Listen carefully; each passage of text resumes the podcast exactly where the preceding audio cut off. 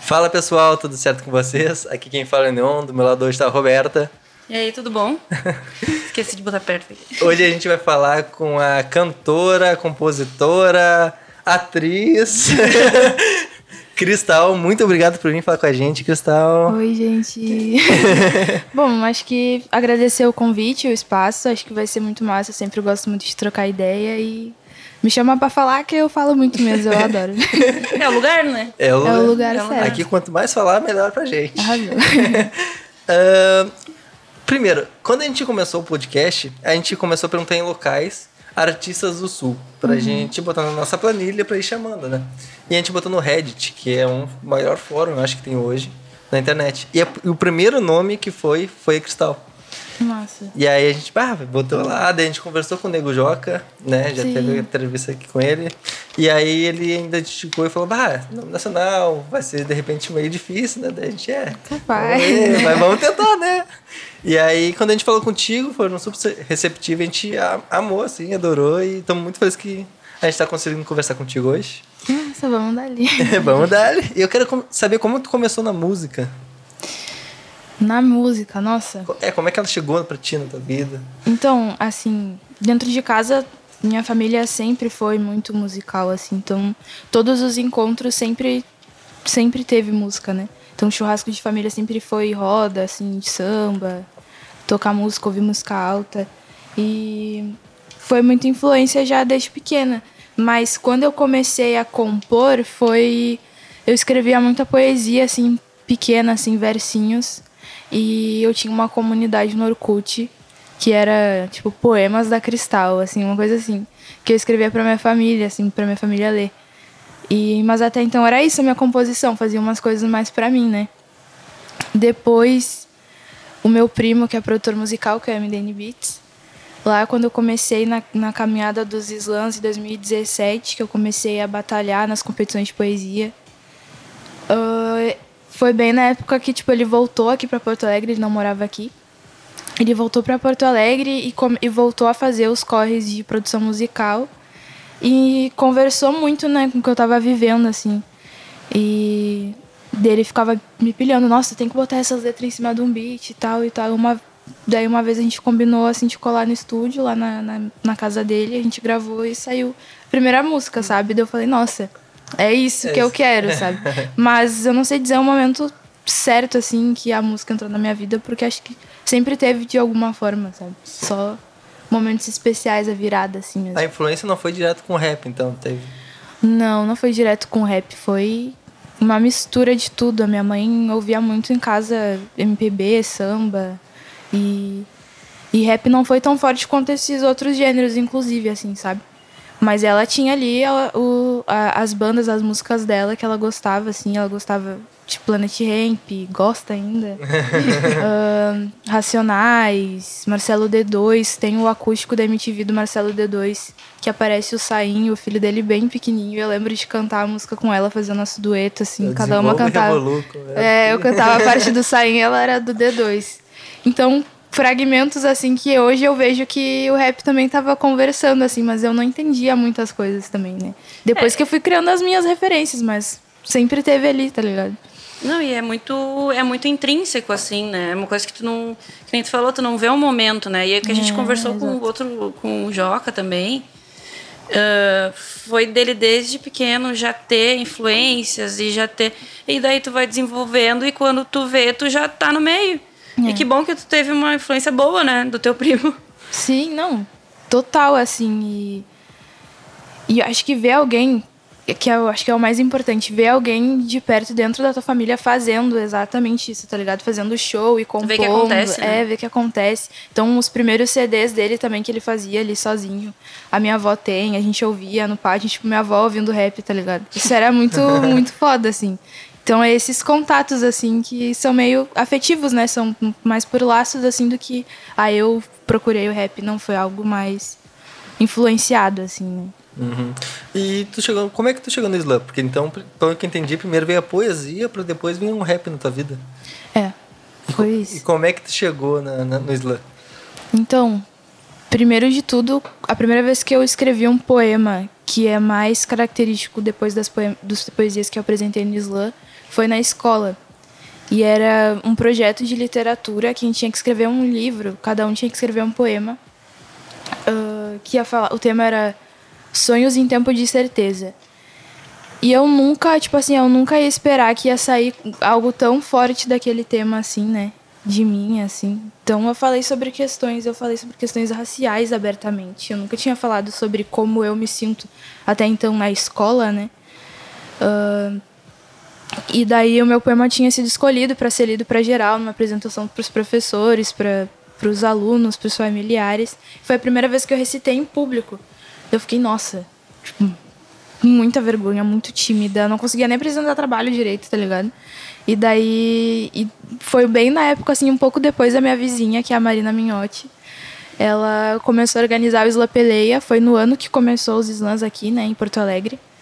E ela me convidou para assistir uma dessas uma dessas competições. E daí eu fui com a minha mãe, inclusive ela estava junto. E eu achei aquilo incrível, assim, porque era tudo que eu tava falando e que eu queria falar dentro de alguns espaços que, tipo, eu não me sentia tão confortável, assim. E era um monte de gente que pensava que nem eu e que tinha coragem de falar. Era na rua, tipo, as pessoas se juntavam na rua para ouvir a vida das outras, as dores das outras, entendeu? Então aquilo foi me deu um brilho, assim. A partir desse ano eu comecei a ir mais, assim, ouvir mais e comecei ali no microfone livre, que é só que é sem participar, né? Só recitar. Depois eu fui competindo, fui competindo, fui competindo. Quando vê, a gente foi para a final regional. Eu e o Bruno Negrão, que é meu poeta, meu melhor amigo. Uhum. Uh, a gente foi para São Paulo representar o estado. Foi a primeira vez que o Sul foi pra. De primeira pra já, etapa sim? De primeira. Meu Deus. Foi a primeira vez que o Sul foi representar o. Foi representar e a o estado. Vez dela ainda, né? É, tipo, não é a primeira vez que eu competi, mas ah, eu digo. Tá. A primeira vez que... É, quando eu comecei, no mesmo ano aconteceu hum, tudo tá, isso, assim, tá, tá ligado? E daí foi a primeira vez que o Isla BR, que é o campeonato na nacional de poesia falada, recebeu o Sul. E daí, nossa, foi demais, assim. E foi. O engraçado foi quando a gente chegou, a galera perguntava de onde a gente era, né? Porque, tipo, esperavam outra coisa de um gaúcho. Acho que era tipo um gringão, assim, com bombacha e, sabe? com uma faca na mão, não sei, assim. Mas pelas nossas poesias também, depois a gente começava, assim, começaram a anotar nas, nas próprias poesias, que a gente falava, ah, gaúcho não tem olho azul, tem preto no sul, algumas coisas que a gente trazia nas nossas falas. E depois dessa, dessa competição, que a gente teve acesso a poetas que eram muito mais uh, conhecidos e tinham um trabalho muito mais sólido. Então, até então, a gente não sabia que existiam poetas que tipo, trabalhavam com isso. Eu não sabia, não posso falar pelo Bruno. Mas, nossa, o evento foi tipo: tinha gente que tinha livro, folder, adesivo e fã e torcida. E, e a gente lá? meio. Nem sabiam que a gente era do isso? sul. Quantos anos você tinha? 15. Nossa, super cedo. Ah, também é. foi junto? Foi. Foi junto comigo. Daí depois disso, quando eu voltei para cá, já, a gente já voltou com outras ideias, assim, né? Eu já via a poesia como um trabalho. E daí eu lancei meu primeiro livro, fui fazendo eventos, fui fazendo evento em escola com o slam e foi indo, sabe? Foi uma coisa foi levando a outra, assim. E como é que foi chegar a primeira vez lá no, no Isla Brasil? Primeiro, quanto tempo já tinha o Isla Brasil quando vocês foram chamados? Tinha uns 10 anos. Uns e foi a primeira vez que o Sul foi representar, foi ter um representante. É, porque até então a gente não tinha uh, suficientes, eu acho. A gente não tinha nem. Porque começou em 2017 o Islã aqui em Porto Alegre. Ah. Então tinha que ter. Acho que tem um critério, tipo, um número certo de Islãs para participar, saca? Ah, foi porque aqui começou tarde mesmo, não? Porque é, não aqui tinha os veio um pouco bem depois de São Paulo. Ah, é um dos motivos, talvez, que a gente tem visto que é, o Sul não tem um nome tão forte, tem poucas pessoas. Porque o nosso foco aqui é tentar ajudar o pessoal a ter um nome nacional. Né? É difícil a gente ajudar porque a gente ainda está começando, né? Vai ser o terceiro mês que. Recém fez dois meses que a gente começou. Mas a gente vê muito que para fazer um nome nacional tem que sair daqui para Rio de Janeiro e São Paulo. Né? E é isso que a gente quer tentar ajudar a cena né, a não, não ter essa necessidade. Uhum. E a gente pensou que era porque o pessoal não tinha olhos para o sul. Só que a gente viu também que o sul começou muito tarde nisso. Né? E eu queria ver até como é que tu vê uh, a visão do pessoal lá do. que é o, o Rio, de, Rio de Janeiro e São Paulo, que são os focos hoje, visando aqui. Tu, uhum. tu vê bastante é, não é. Poxa, como é que. Não é preconceito, mas com uma um olhar diferente pra cá? Então, muitas vezes não é nem um olhar diferente, é nem olhar, sabe? Nem olhar. É, porque eu acho que aqui dentro também, agora é um processo diferente. Eu acho que isso a gente vai construindo com o tempo e eu acho que já tá diferente, por exemplo, de 2017. Eu falando da cena, assim, próxima a mim, da poesia, tá ligado? Ahn, eu acho que a gente também não se conhecia, não, não conhecia os próprios movimentos, os próprios eventos, porque nesse tempo eu, eu fui conhecendo coletivos e organizações e eventos que estão tempão rolando e tem muita estrutura e tem muito planejamento. Em Pelotas tem muito movimento hip hop, tá ligado? Muito forte. E eu admiro muito o corre da galera de lá, da Stay Black, da Bart. É a terra do Zudzilla, né? Sou muito fã. E então foi um exemplo, assim, tá ligado? Porque tem outras, outros movimentos, mas da gente se enxergar também, sabe? Então eu acho que esse espaço, inclusive, não é só ajudar, assim, mas acho que é valorizar, né? Valorizar o que a gente tem aqui e falar para nós mesmos, assim, para os nossos próprios artistas, enfim. E, mas assim, acredito que o eixo, que, que a gente chama assim, Rio de Janeiro e São Paulo, eles têm uma vista grossa até, né? Porque lá é onde tudo funciona, parece, né? Exatamente isso que tu falou, que pra gente acender parece que a gente tem que ir pra lá para as coisas rolarem. E acho que isso tá mudando porque a galera quer fazer o corre, quer que a gente seja notado, assim. No rap e na poesia eu vejo muito isso, a gente se organizando pra galera, tipo, me ouve, assim. E se não ouvir também, a gente tem aqui a galera que curte nosso fazendo. som, é, entendeu?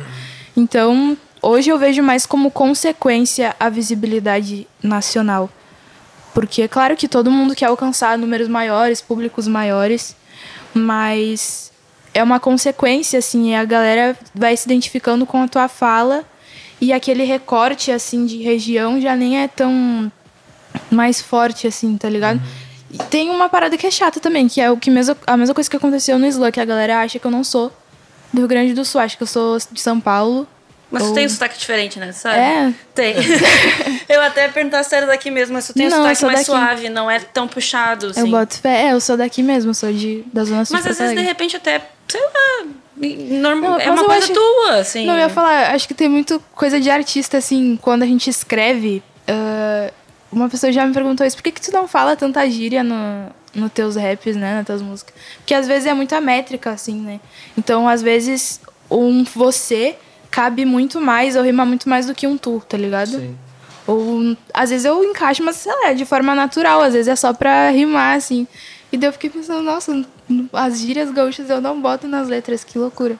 Mas é muito no falar, assim, no cotidiano mesmo, assim, sabe? Que é mais presente. Sim. É, eu sou horrível pra pegar gíria, nem tinha notado isso.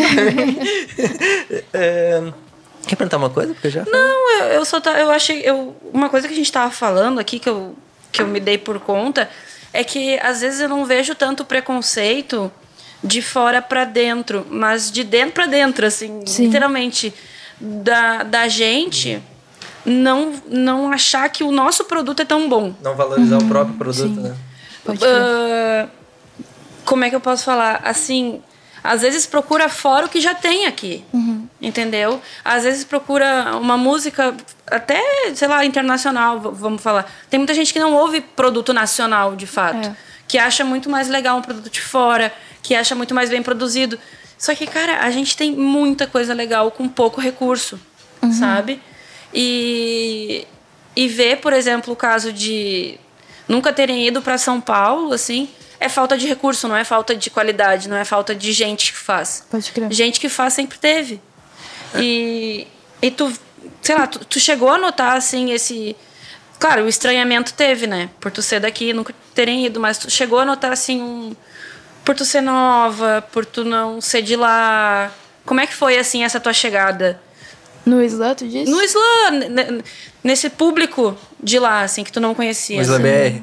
O Isla BR, né? Não daqui, sim, de lá. Sim. Ah, sim, com certeza. Essa coisa de ser mais nova também. Acho que eu era a mais nova da edição. Acho que a menina mais velha tinha 19. Na, na, Ah, o pessoal na velho mesmo, né? Você tinha 15 na época, né? Tu falou? Sim, sim. Não a mais velha da competição, mas mais velha que eu, assim. no Ah. caso. A segunda mais nova. É, no caso. Nossa, não, tá. Ah, mas foi, foi bem assim. Acho que não só no slam, porque lá é, é diferente, assim, porque a gente traz histórias parecidas, então o choque mesmo, o choque mesmo foi eu não ser do eixo, foi eu ser do Rio Grande do Sul. Mas essa questão de ser de ter 15 anos e ser atuante na arte, na poesia, foi muito durante os eventos, assim, sabe? Então imagina eu, uma menina de 15 anos preta, tá ligado? Chegar numa universidade e palestrar, sei lá, e tipo, e daí a galera que tem diploma, a galera acadêmica, assim, muitas vezes já me olhou com um olhar um, me subestimando assim do que eu ia falar, sabe? Porque por que tu tá me dando aula sobre isso? Tipo assim, essa recepção, sabe? Sim. Então já teve muito essa sensação de, de ser subestimada. E isso nunca foi uh, escondido, assim, nos eventos que eu fiz parte, assim, Nunca sabe? foi velado, assim, foi bem. É, exato. Então, isso até hoje. Tipo, na cena do rap, assim, por, por ser mina, por ser mais nova, tem uma galera que subestima ou, ou sempre quer falar sobre a qualidade ou falar sobre tempo de experiência. Eu valorizo muito, tá ligado? O corre e a vivência de cada um, ah, independente do tempo, e respeito sim quem chegou antes. Mas muitas vezes pode ah, haver uma soberba, talvez, de receber artistas novos, assim, né? Porque acho que todo mundo começa de um ponto, de um, de um lugar, né? E isso sim é muito presente, assim, isso ainda sinto desde a poesia essa. Hum, mesmo não vai durar muito, sabe? Tá fazendo errado. E Ou só tá brincando, sabe? Sim. O, le- o famoso preconceito, né? É, o preconceito. E é, esse negócio que você falou de ser mina, assim. Como é que é pra ti? Porque a gente. Ser mulher já é difícil. Ser mulher preta já é difícil. Ser mulher preta nova, então, assim, tu, tu tem um combo que é complicado, assim, pra tu levar, né? De- Dentro de uma cena que é majoritariamente masculina. É, antigamente eram poucas mulheres no rap. né? É. Era Negra Lee, ah, mais uma outra que agora não me. É, não me- poucas conhecidas, É, né? poucas no conhecidas, caso, exatamente. poucas reconhecidas, assim. E hoje a gente vê uma cena muito mais diversa de mulheres com, com gêneros e tudo mais, com a sua própria identidade. Mas mesmo assim a gente vê que são ainda poucas que estão no foco, que, que estão na indústria, né? Ali no mainstream, que a gente chama. E. Ah, o que eu sinto é. Acho que é reflexo do que é a minha vida normal em qualquer espaço, tá ligado? No rap, na escola, na universidade, na rua. É tipo. Às vezes eu, eu me vejo numa situação que às vezes as pessoas me botam em caixas, assim, tá ligado? Por tu ser uma mulher e rapper, tu tem que cantar de biquíni, ah, falando sobre um love song e fazer refrão e. tá ligado? É esse tipo de música que eu tenho que fazer. Eu tenho que ser, tipo, ou a Megan, da Stallion, ou a Cardi B, tá ligado? tipo, mulheres que já têm o seu corre. Eu não quero ser igual às outras. Por que, que um cara tem muito mais liberdade de trazer algo novo e eu tenho que me encaixar no que já foi mostrado? Entendeu? Então, e não quer dizer, eu sempre falo isso, não quer dizer que um dia eu queira fazer um clipe de biquíni falando sobre love song, drogas, festas, coisas assim. Não, porque eu quero estar livre pra falar do que eu quiser, tá ligado? E acho que é isso, nesse sentido que, que eu me sinto presa, assim, como mulher no rap, é das pessoas quererem dizer o que tu tem que fazer, ou como tu tem que fazer, ou como tu tem que cantar, por exemplo. O que que tu tem que dizer nas letras, tá ligado? E às vezes eu só quero fazer rap do meu jeito, tá ligado? Não importa como, mas do que sai assim de mim, entendeu? Não tem muito uma receita pronta. É, música, principalmente rap, é uma inspiração daquilo que tu tá sentindo, né? E tu pode. Tu, tu como mulher, ou homem, o que for, tu sente- o que tu sentir, tu vai querer botar na letra. Exato. E eu acho que essa questão de querer comparar, por exemplo, a Cardi B, por exemplo, eu acho que é porque ela também já teve uma trajetória, ela deve ter sido comparada com outras pessoas, e quando ela chegou no nível, e, e tem poucas hoje no mercado, nesse estilo rap, eles comparam com o que já tem. E a mente é fechada ao ponto de não entender que tem outras vertentes e outras pessoas que podem vir com ideias diferentes. É. E continuando aquele assunto até da questão da gente daqui procurar de fora, eu acho que é, realmente o, o gaúcho tem um problema muito de apoiar o daqui. Não sei se é porque tá começando uma cena melhor ag- agora, ou se é porque realmente o gaúcho não se interessa. Porque é fácil bater no peito e dizer, ó, esse, daqui, esse dali que tá voando é daqui do sul, é meu conterrâneo, não sei o quê. Mas não quer apoiar quando tá começando, né? Eu acho que eu vejo muito isso aqui no sul. Tu, tu sente isso do pessoal do, de Porto Alegre, arredores? Eu não, não sei se é algo assim que eu sinto regional. Ah, a galera da minha cidade é assim, tá ligado? Eu sinto isso em relação a algumas situações, algumas pessoas, algumas alguns momentos que eu já passei. E muitas pessoas, assim, no início ali do slam não botavam muita fé também no que eu tava fazendo. É, tipo, loucura, tá ligado? Que tu tá fazendo, assim. E pra geral que tava começando também, quando a gente começou a fazer coletivo, evento e fazer coisa na, em escolas, assim, que a galera começou a ver que era de verdade, sabe? Quando começou a ver acontecer as coisas. Mas as pessoas têm um, uma glamorização também de ser artista, né? E tipo, ah, tá, tu chegou em tal lugar, assim, muita gente acha que, sei lá, eu, eu sou riquíssima, sente, tá ligado? De vida alegre, que é o Shirley Banks me deixou lá no auge, mas cada corre é um corre, cada coisa tem seu tempo e as coisas não funcionam assim, tá ligado? A música não é glamorizada e o rap ainda não é valorizado pra eu ficar super milionária de um dia pro outro, tá ligado? Industrialmente falando, assim, em questão de, de, de mainstream mesmo, de grana, tá ligado? Então, ainda mais agora que a gente tá num, numa geração uh, em que a galera tá, tá tipo assim, nossa, vou começar meu corre, a gente começa a fazer tudo sozinho, né? Então é o estúdio em casa, é correr para ter um mic bom, é correr para ter um fone bom, é correr para poder botar na rua, para poder fazer um clipe. Então é todo um corre por trás antes de chegar lá. Então, eu não sei se é algo assim regional, mas sim, já passei por essa situação da galera quando chegar, quando vê tudo pronto, fala: "Ah, é daqui". Ah, eu conheço. Ah, tipo, Uhum, nunca apoio vi na vida. isso. Abanar É. o chapéu dos outros é fácil, né? É fácil, entendeu? E uma coisa assim que tu falou, né? Essa questão de estrutura. A gente aqui passa por essa questão de estrutura e sabe que não é barato e sabe que coisas de qualidade são bem caras. E essa é uma facilidade e uma dificuldade que a internet trouxe, né? Porque a internet te leva bem mais longe. Hoje em dia a gente tá aqui conversando. Se a gente tivesse uma live, por exemplo, uma pessoa do outro lado do mundo poderia nos ver. Vai mais fácil a informação, mas ao mesmo tempo a qualidade dela já fica mais difícil. Ah, nesse teu início, assim, tu, tu, tu, tu começou no improviso mesmo, assim, ou tu já, como tu tinha teu primo, tu conseguiu fazer uma... Não sei se tu tá entendendo o que eu quero falar, mas, tipo, essa estrutura pra tu dar o pontapé inicial, como é que foi pra ti? Como é que tu fez? Então, pra mim foi ah, um pouco mais confortável, eu diria, porque meu primo já tinha esse corre, entendeu?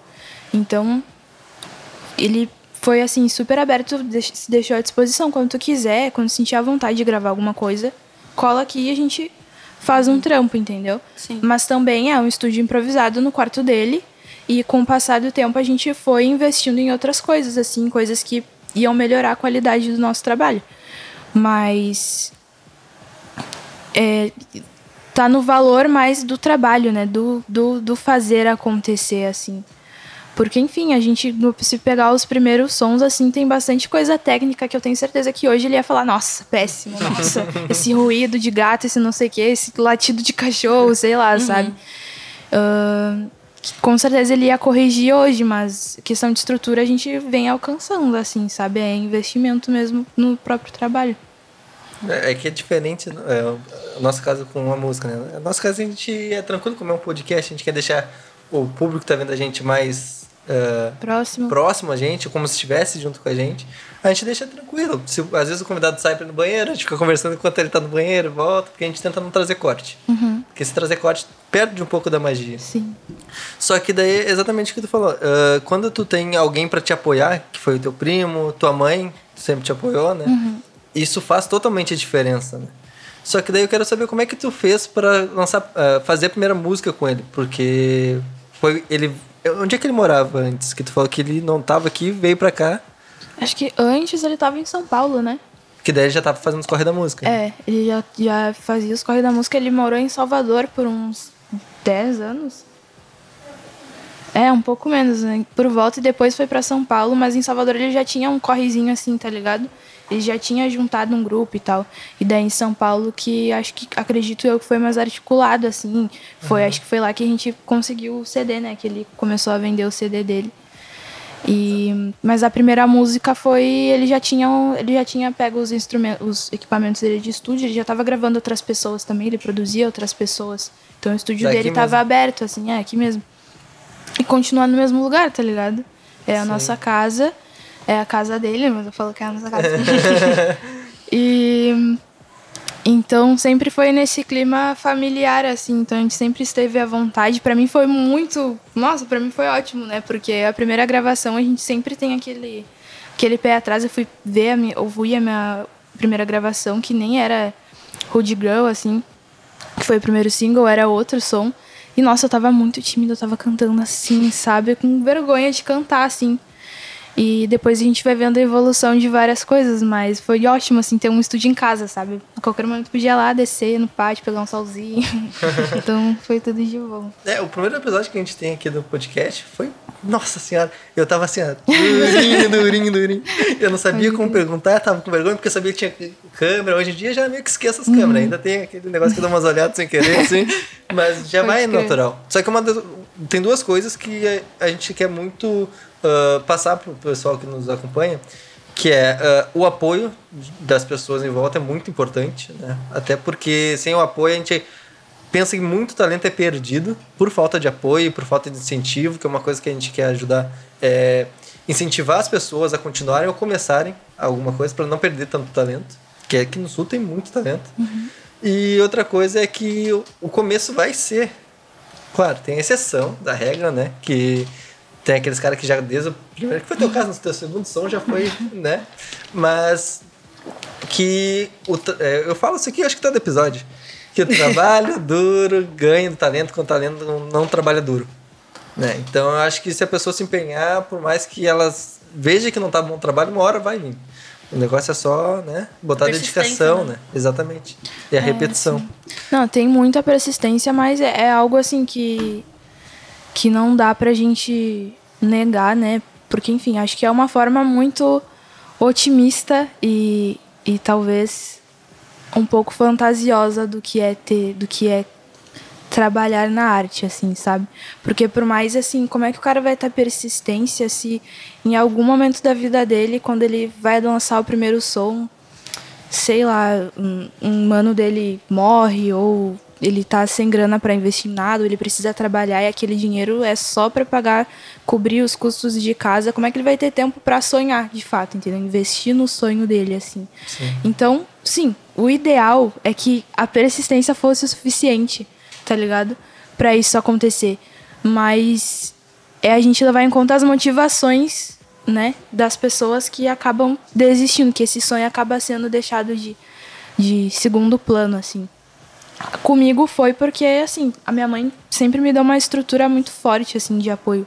E a minha família toda, né? Então, além do Maurício sempre me incentivar a gravar meu primeiro som, tinha essa, esse, essa estrutura, assim, tipo, não, fica em pé, tá ligado? Nossa, adorei tua poesia, minha avó lendo minhas poesias, ouvindo as coisas. E tem gente que não tem essa estrutura familiar também, né? Que, que a mãe, o pai não acredita no corre. Às vezes até contra, né? Às vezes até contra e e é bem difícil lutar contra essa essa essa vontade, né? Mas eu boto fé no que tu falou assim dessa persistência assim, mas tem todas essas motivações, né? É, os percalços, na verdade, é que às vezes impedem, né, que a pessoa vá para frente, assim. Não é não é falta de talento, não é falta de vontade, não é falta, não é nada.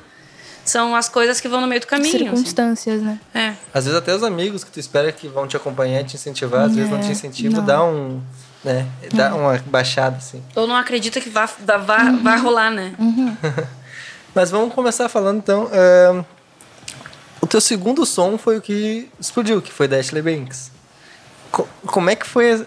Não sei se eu sei dizer essa virada, mas como é que foi tu ver... Tá, tu lançou o primeiro som, teve uma repercussão, aí o segundo foi que, né, deu o, o tchan.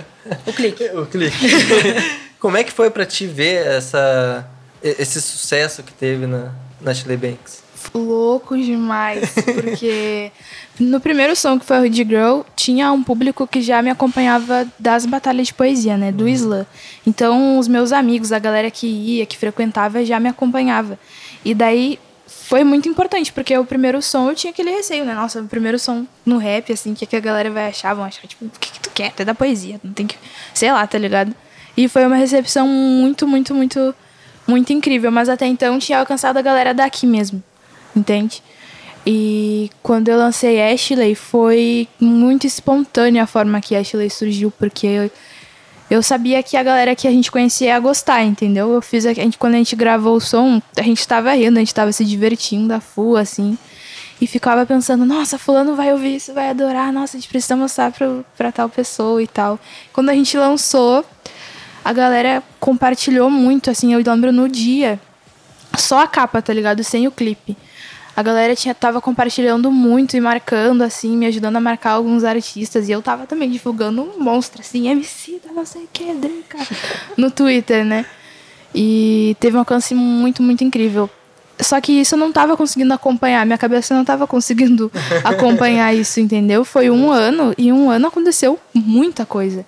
E foi através de Ashley Banks que a gente começou a fazer muito show, assim, né? Quando a gente começou a fazer show. Eu falo muito show porque pra mim era muita coisa.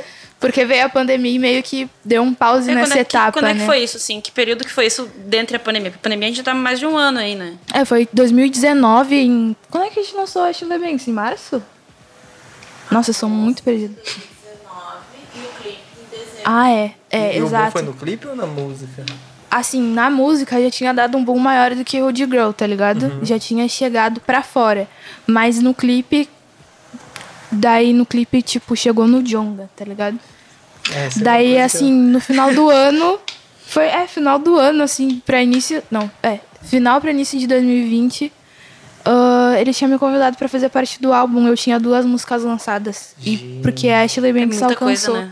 Nossa, na minha cabeça não, não tava entendendo aquilo, tá ligado? eu- Como é que ele chegou em ti pra fazer esse convite? Ele tinha postado um vídeo, né? Ele tava. Nossa, foi muito louco esse dia. Porque eu tava muito a nada, assim, acho que era até um fim de assim, eu tava muito a nada. Ele postou um vídeo ah, na barbearia escutando a Ashley Banks com os amigos, assim. Ele tava descolorindo o cabelo, então ele tava tipo de toquinha, assim, com a, com a tinta do, pra descolorir. Ele cantava ainda, ai, ai, ai. Eu fiquei, não. Não acredito. Não, e, tipo assim, não fui eu que vi direto, tá ligado? A galera começou a me mandar. Então eu comecei a ver um monte de notificação, meus amigos. Fulano enviou um story de jongador. Fulano, não sei o que, não sei o que. Gente, o que que eu fiz? tá ligado? O que aconteceu? Fui cancelada, né? Cancelada pelo Jonga. Já começou a repensar nas Que letras que mano. Não, eu comecei e daí eu demorei ainda pra ver, sabe? Mas eu fiquei assim, quando eu olhei, eu fiquei, meu Deus. Daí eu respondi a história dele. Dele curtiu o som e tal, respondeu lá. E depois de um tempo ele veio me chamar pra fazer parte do álbum. Foi assim. Foi assim, mas na minha cabeça. É que pra, pra artista, pra artista grande, tipo, ele é natural. É uma coisa que acontece, mas pra ti Sim. que tá ainda, né, no processo. É uma coisa que Sim, não espera, não, né? e é tipo assim, ele acompanha vários, vários trabalhos, né? Eu tenho certeza, assim, porque ele tava ali mexendo no YouTube e, e me conheceu, tá ligado? E achei incrível isso de, tipo... Mano, ele, ele é um cara que ele pode fazer um feat com qualquer pessoa estourada, assim. Ele pode fazer um feat, sei lá, com uma galera que tá muito no no mainstream, tá ligado? Que tá na TV, que tá na rádio. E ele botar fé num artista que, sei lá, eu não tinha nem 100k de visualizações, eu acho, na época da Ashley Banks. E 100k é muito pra mim, mas numa comparação assim, né? Pra nós também. É, entendeu? Só que numa comparação, 100k é o início, tá ligado? Sim. E eu não tinha nem 100k no vídeo e ele tava, não, faz parte do, do álbum porque ele curtiu o som, ele, tá ligado? Isso foi muito foda. Então essa visão de, de botar fé no corre, independente de onde, de onde é que tu começou, o alcance que tu tem, isso ultrapassa, tá ligado? Números, assim. Então pra mim foi muito louco, me emocionei muito. No dia também que a gente foi gravar. É, como é que Foi foi, como é que foi a gravação? Tu foi. Ele, eu não sei, ele mora em São Paulo, né? Não, ele mora em Minas. Ele é de Minas, né? É. Eu não sei porque eu tô com a cabeça que ele. Tô achando que todo mundo de São Paulo aqui. Não, ele era com Hot Oreia, fazia um monte Tá, de coisa tá, não, lá, sim, mas. ah, É. Ele, tá em ele segue Minas ainda. Isso que é trica. É, pois é, Minas é um outro, É um outro polo, estado né? que tá crescendo bastante, né? Sim, com certeza. Ah, desde a da DV Tribo, assim, né? Que era ele. Porque a galera depois foi seguindo os seus próprios corres e cada um tem um, uma carreira muito consolidada, tá ligado? Muito foda, assim, a cena de lá. E, e tá vindo mais artistas também, né? Muita galera muito braba. Ah, mas sim, a gente foi lá pra Nova Lima gravar. É em Nova Lima, né? O estúdio. E, nossa, foi num estúdio muito massa, que é o Sonastério. Eu, foi um estúdio, foi o maior estúdio, assim, que eu já fui gravar, tá ligado? Que é, foi um estúdio que o Milton Nascimento foi gravar. E ele tava Só. lá apenas. E o Jonga tava lá gravando o álbum dele. Tipo, muito demais. Contigo, né? Histórico, tá ligado? E. e, Enfim, eu fui com a minha mãe. Então também trouxe essa coisa família, assim. Então foi tri ele ver, assim, a gente junto, tá ligado? E até então ele só tinha mandado o refrão, né? Da música. E eu não tinha ouvido a parte dele e ele não tinha ouvido a minha parte antes, um pouco antes da, da viagem acontecer, eu tava muito tensa com esse feat, porque eu ficava pensando, mano, fazer um feat com o Jonga, o mínimo eu tenho que ser incrível, eu tenho que representar muito. E eu não sabia nem por onde começar, então eu tava escrevendo algumas coisas, não tava gostando muito, eu comecei a ficar frustrada, comecei a ficar nervosa, tá ligado? E daí ele me chamou assim, perguntou como é que tava indo a letra, eu então, eu falei, enfim, que eu tava com dificuldade para escrever, que eu queria muito representar todo mundo.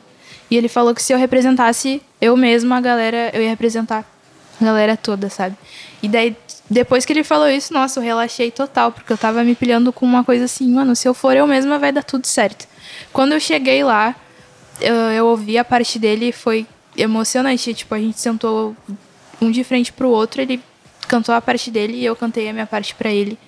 E eu tava assim. Eu não acredito que isso tá acontecendo, tá ligado? Minha mãe ali do lado ainda tava tudo muito importante. A galera que nos recebeu, o Léo Gordo, o Paulão, as meninas da fotografia, o Coyote. Todo mundo foi muito incrível com a gente ali no estúdio. Então, tipo, me, me fez sentir muito em casa, me fez me sentir muito confortável, entendeu? E daí eu vi, mano, o cara é referência e ele é muito parecido com nós, ele me remete a sentimentos muito familiares, ele me faz sentir em casa, tá ligado? E a música foi, assim, no dia foi muito emocionante. assim. Totalmente acessível, a gente vê um. Claro, claro, é muito nós, é a mesma fita. E como é que foi tu ver a primeira vez ele? O nervosismo na hora de cantar pra ele a primeira vez? Nossa, eu vou falar que eu, eu nem sei se eu tava tão nervosa assim de ficar travada, porque eu fico, né? Mas eu tava tão curtindo o momento que eu não queria perder nada, sabe? Claro. Então deu pra trocar uma ideia, assim, falar as coisas que eu pensava. Acho que eu não sei nem se eu falei demais. Mas eu tava emocionada, sabe? Tipo, de verdade. Então eu tava curtindo cada momento, assim. Até dia. porque é um momento único, né? Por mais que venha, vão vir vários, esse é foi o primeiro e é um momento único porque acredito que seja uma referência na tua carreira, né? Com certeza, depois de conhecer ele, assim, né? De ter trocado essa ideia, assim. Foi isso, assim, de sentir próximo. E para além disso, porque ele. A gente manteve esse.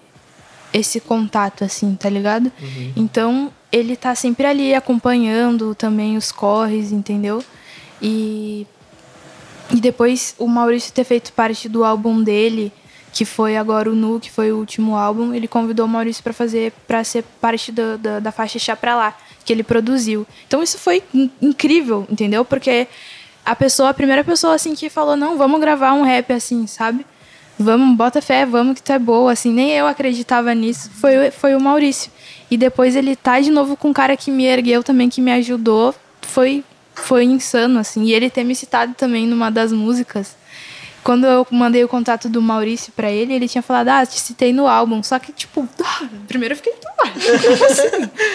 Daí depois, tá, foi passando, foi passando, lançou o álbum. Quando eu ouvi, eu fiquei, nossa, mano. Volta. Nossa, É, volta. Eu ouço várias vezes, né? Para. E, nossa, ele é demais, demais, demais. Não tem. É com o reconhecimento do teu esforço, né? Nossa, do ele teu é trabalho, incrível. assim. É, é, muito, é muito louco, assim. Eu, eu não sei, né? Eu não tenho essa sensação. Mas de ver alguém que tu admira, que tu curte, que tu gosta, falando, acreditando em ti, né? É muito louco. O BK também te, Nossa, te citou, BK né? Então, ele Como já. a referência de. Como é que é? De, de quem tá começando? É, de revelação né, no rap. Ele te citou como revelação Sim, no rap. já, já rolou num, umas entrevistas, assim. ah, teve uma com a, a primeira que, nossa, foi três vezes, assim, tá ligado? Na AUR, que é a página lá no Insta que eu acompanho vários conteúdos legais, ele tinha feito uma live lá. E eles estavam conversando sobre a cena, sobre as minas no trap e tal. E ele mencionou meu nome, eu fiquei primeiro eu fiquei chocada porque, mano, meu som chegou no cara. E é muito louco porque de- depois, assim, quando eu comecei a criar minhas referências eu sozinha, né, no rap, eram esses caras que eu ouvia, entendeu? Então, eu também eu não, não sei ainda, sabe? Mas outras vezes rolou também dele, dele mencionar, assim, entre artistas, né, para acompanhar, enfim, artistas ali. Uh, e eu fiquei, meu Deus, é insano mesmo, insano mesmo, eu não sei muito o que sentir. A Drica também, a Drica foi, assim, incrível, que ainda eu tava na, no rolê, ainda finalizando a minha etapa, assim, no rolê da poesia. Mas eu tava começando no, no rap e eu fiz a abertura do show dela aqui em Porto Alegre, tá ligado? E foi uma movimentação ali no Twitter que a galera me ajudou a chegar nela e tal. E ela curtia Ashley Banks pra caramba. Daí no dia a gente passou som. Eu consegui conhecer ela antes do show, assim, conversar com ela. E nossa, foi aulas, assim. Ela é muito, muito demais, muito querida. É assim, sabe? Eu começo a ver as pessoas, tipo, primo, sabe? Da minha família. Porque a gente se sente tão próximo, tão uh, semelhante, sabe? Que é algo muito surreal, assim. Cara, deve ser uma experiência muito assim, né? Mas, não consigo nem imaginar, não. Mas o BK, nossa, se eu conhecesse ele de perto, acho que eu ia chorar de verdade. De verdade. Mas o John acho que tá fácil. Não é, tipo assim, né? E, mas imagina a noite na cabeça girando, girando pra dormir, como é que fica? Então, eu não durmo às vezes. é bem difícil. Quer falar do. Do que? Ah, sim, pois é, eu tinha comentado com, com o Neon que eu queria falar contigo. Tu falou no TED, né? Sim.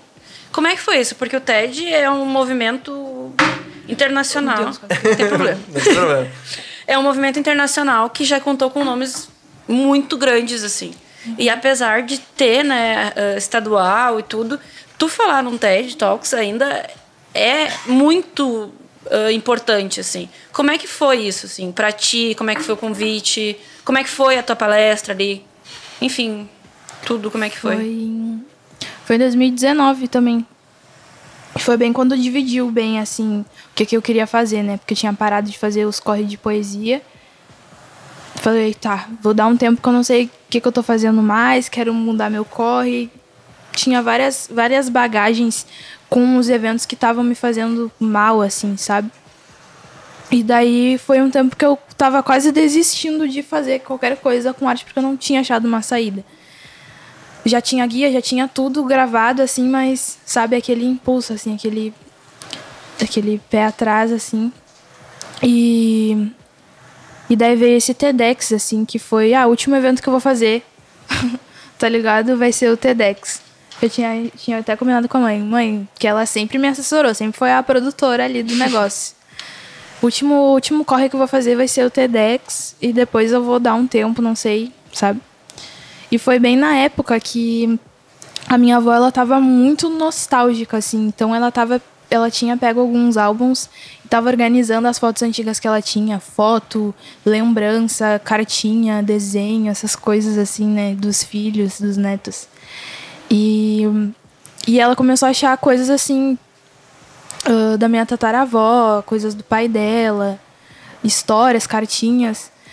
E, e, e ela, ela lembrou de uma música que ela ouvia com a avó dela, que ela ela e a avó dela ficavam limpando a casa ouvindo a música, que era Mãe Preta. E na época, eu lembro que ela lembrava só de uns versinhos, assim, escreveu no caderno, assim. E eu procurei depois no YouTube e eu escutei a letra inteira. E eu fiquei, nossa, isso é incrível, tá ligado? E eu vi o quanto a arte estava presente, mesmo que a gente não quisesse, mesmo que eu não quisesse mais, tá ligado? Nossa, eu tô saturada, assim, várias fitas, assim, pessoal mesmo, assim, de cansaço mesmo, emocional, sabe? E foi algo que me acendeu de novo, assim, uma vontade de. Eu entendi um motivo na arte, né? Eu tava meio perdida. E daí eu vi que muitas das histórias que a minha avó contava e todas as cartinhas ali de, de amor, poemas, desenho dos filhos, contava muito mais da nossa história, né? Preservava muito mais a nossa história, dizia muito mais sobre a gente. Tem, uma, tem uns, uns relatos da minha tataravó, inclusive, que se tu for ver, faz um recorte social e racial muito foda, sabe? Que, tipo assim, poderia estar num livro didático, sabe? Se tu pegar e se comparar.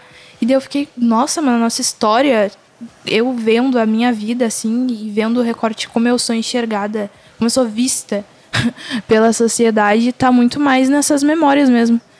E comecei a pegar isso, fiz umas colagens com os desenhos uh, e fotos que a minha avó tinha achado. E montei, assim, uma apresentação, tá ligado? Pro TEDx. Daí eu falei, o que, que eu vou falar? Daí eu pensei, nossa, muitas pessoas que não estão mais aqui, eu conheço por causa dessas memórias, por causa da memória afetiva da minha avó, tá ligado? Por causa de música, por causa de poema, por causa de história. E eu vi que era aquela forma que eternizava essas pessoas. Porque qual a chance de eu conhecer uma pessoa que nasceu em 1900 e... Uhum. Tá ligado? Qual a chance de eu conhecer as histórias, o que, que ela gostava, o que, que ela não gostava? Só por afetividade, tá ligado? Então, era isso que eu trouxe no TEDx, é eternizar a memória de um povo que muitas vezes é, é esquecido.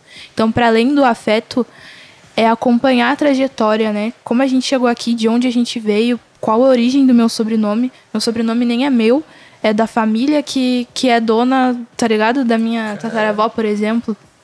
Tá ligado? Então, uh, da Silveira, da Ferreira, da família que era dona dos escravos. Então, o sobrenome que eu carrego não é meu. E isso é doloroso demais, entendeu? Porque não é só não ser meu, mas é ser de alguém que era dono de quem eu, tá ligado? De quem eu herdei, então. Que se achava direito de ser dono. É, né? então é, é essa, trazer essas coisas, assim, de eternizar. Eu vi que na arte eu conseguia eternizar muita coisa que a galera tenta apagar todo o tempo, que é de onde a gente veio, os nossos próprios documentos, né? Tem muito assim, a gente vê as pessoas mais velhas às vezes não tem documento, certidão, algumas coisas assim, tá ligado? Que faltam, as próprias fotos, né? Porque até ter fotografia era algo que custava. Então, o que que, o que que não podem tirar da gente? As nossas memórias, tá ligado? Perfeito. Então, para fazer arte, o que eu tô fazendo agora é eternizando as coisas na música. Porque se um dia eu não estiver mais aqui, a galera vai pegar ali caixinhas, músicas da Cristal. Foi assim, uhum. assim, assim que ela viveu, sabe? Então é isso, é eternizar as coisas mesmo. Tu passava essa escrita pra tua mãe antes, pra ver, fazer teste, essas coisas? Como assim? Uh, antes de subir no palco. Tu fez, o, tu fez os versos, fez tua. Não sei, tu, tu escreveu ele por inteiro ou tu escreveu tópicos para falar durante o dia? Ah, eu fiz tipo um texto, tá ligado? Do que do que ia vindo, assim, da minha conclusão, né? Uhum. Aqui eu resumi a palestra, tá ligado? Mas eu fiz, trouxe a história, peguei três histórias, assim um, da minha avó, da minha tataravó e do meu tio Doni, que era tipo, nossa, eu não, não cheguei a conhecer ele, tá ligado? Ele morreu muito novo, mas ele tinha essa coisa com a música.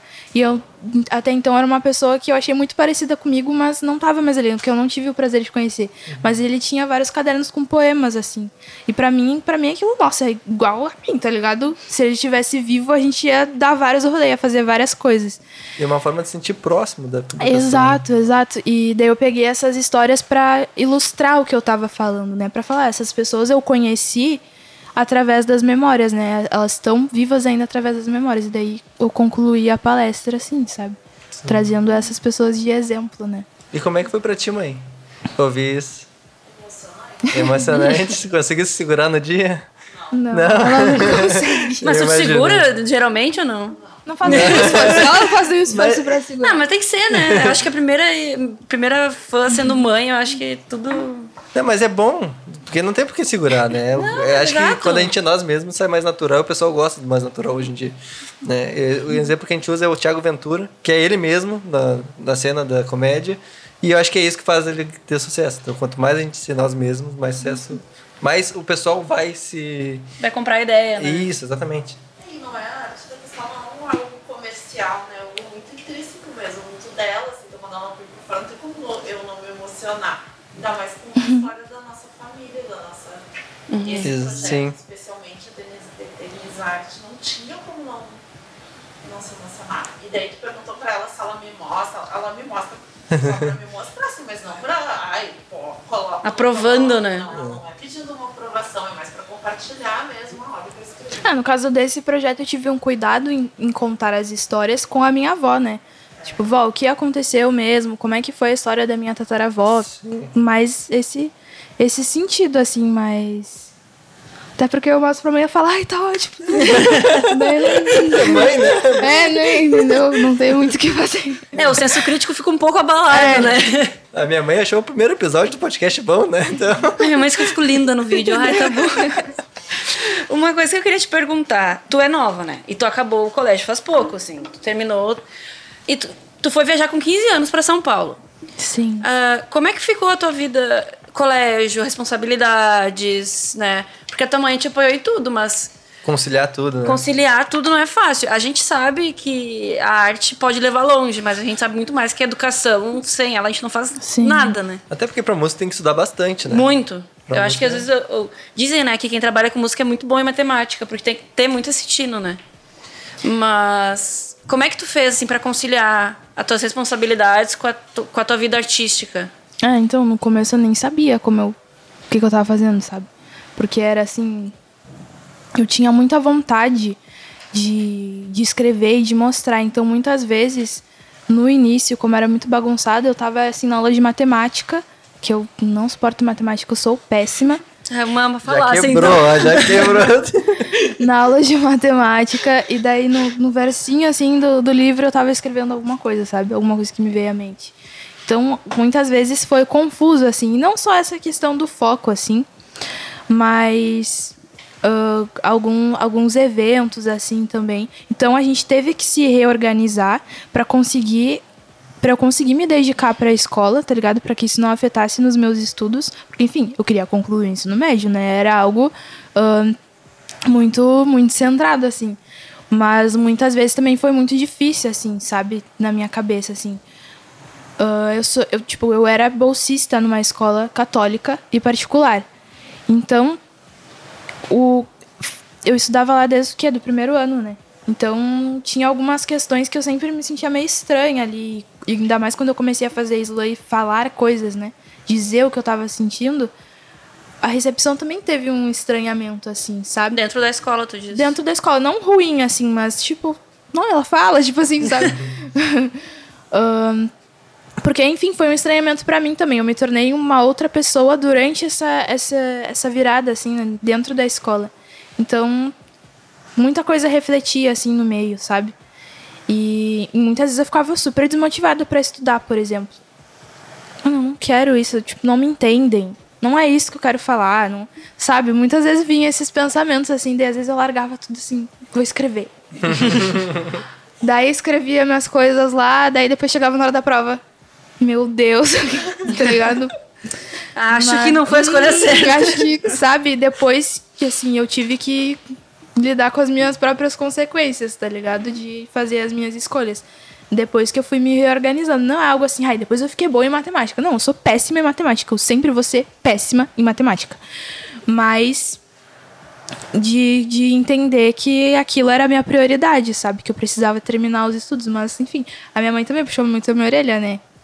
Se ela não puxasse, também não ia não sei o que ia ser de mim também, assim. Ela foi outra aluna, outra aluna depois da poesia, assim, depois que ela se descobriu na poesia, que ela começou a trabalhar com arte. Ah, no início eu fiquei um pouco revoltada.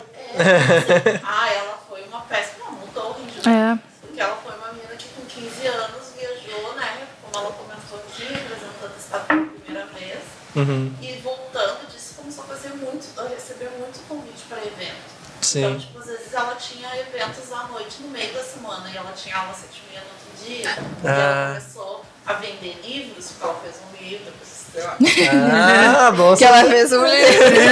começou a vender livro, começou a fazer evento pago, com cachê e tudo mais. Eu acho que também isso de começar a trabalhar cedo tem uma. Ajudou. É. Deu um objetivo, daí deu uma, um norte. Era né? outra responsabilidade, né? Era um outro compromisso, assim. E daí eu comecei a enxergar também. Tipo, tá, não é mais uma brincadeira também, sabe? Eu gosto de fazer isso. E, e tem uma galera que valoriza e eu quero ser remunerada por isso. Eu quero ser valorizada por isso, entendeu? Não é brincadeira, né? Não é brincadeira. E quando eu vi que não era brincadeira mais, era mais um compromisso. Daí eu ficava meio, sabe, bagunçava mesmo a minha cabeça, assim, mas. Deu certo. Foi, deu certo. Estou Tá tá formada. Estou formada, graças a Deus. E Coisa tu tem planos de fazer a faculdade, de começar algum curso? Eu tenho, assim, mas não agora, porque eu tenho plano de fazer faculdade. Agora, me pergunta do quê? Muita coisa passa na minha cabeça que eu gostaria, tá ligado? E acho importante também, assim. Mas no momento eu decidi focar em. em- Agora a gente tá ensaiando muito, né? Ah, lives, shows, essas coisas assim. Aprender mais dentro da música mesmo.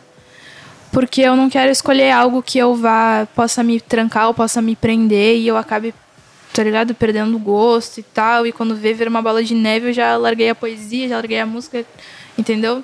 Então acho que com o tempo, assim, quando eu tiver. Quando eu sentir o que eu quiser fazer, eu vou focar nisso, mas quero sim. É, até porque a faculdade na pandemia, assim, tá sendo complicado, né? Porque é só EAD. Eu não sei, eu não funciono em EAD, né? Então, Não, eu também não. É. Não, tá, eu já não funciono direito presencial. Imagina EAD, né? Imagina Exatamente. entender. Ah, antes de. Eu quero falar do quadro branco, que também é uma. que eu acho que impactou bastante na tua carreira, te ajudou de alguma maneira. Traz pra gente, Rádio. Traz uma bomba, né? Traz, pra Traz, gente. traz pra gente, Rádio. Gente, é é um momento especial pra nós, que nós adoramos. Cristal. A gente tem um parceiro chamado Be Like Cook, que são cookies lindos. recheados. Né? Tem diversos sabores. Hoje ele mandou Nutella, chocolate e Doce de leite. Doce de leite. Ahn, tu encontra no iFood, no Uber Eats. É, no 99 não, 99 saiu. Então não olha lá mais A não. gente nem gosta. Nem gosta. É, é, iFood e Uber Eats. Ah, tem também a opção vegana, tá? Então tem a opção vegana tradicional e com, cho com cacau, eu não sei direito mas como é que eles fazem, mas tem a opção vegana. E diversos sabores, confere lá, porque é realmente maravilhoso. Vocês vão ver a Cristal adorando esse. Eu só vou lavar a mão porque eu encostei no gato e não quero. Por favor, a gente não quer pela gigante. Dá pra comer? É pra comer. É pra comer. Nossa, A adorei. gente vai esperar vocês ir embora. E aí, Vai lá, vai lá, lava tua mão que a gente vai fazer a função. O que, que eu ia te falar? Eu não sei, tu é muito milona, assim, ou... Hã? Porque tu é magrinha, né? O quê? Tá, tu é magrinha daquelas de ruim ou tu é magrinha de fazer exercício? Tu vai, faz exercício, vai à academia? Não. No caso, eu vou falar que semana que vem eu vou começar a fazer Muay Thai, né? Ah, Então, que eu falei assim, não, eu preciso. Porque eu comecei a perceber que no show eu canso muito, eu fico muito É muito cansada. eu falei, cara, como assim? Eu tenho 18 anos, eu preciso. sabe? Preciso me mexer, mas. É mais como algo que eu gostei, assim, tá ligado? De fazer foi o Muay Thai, mas só semana que vem. Porque por enquanto, ontem eu estava comendo hambúrguer, que eu acho que é sexta-feira.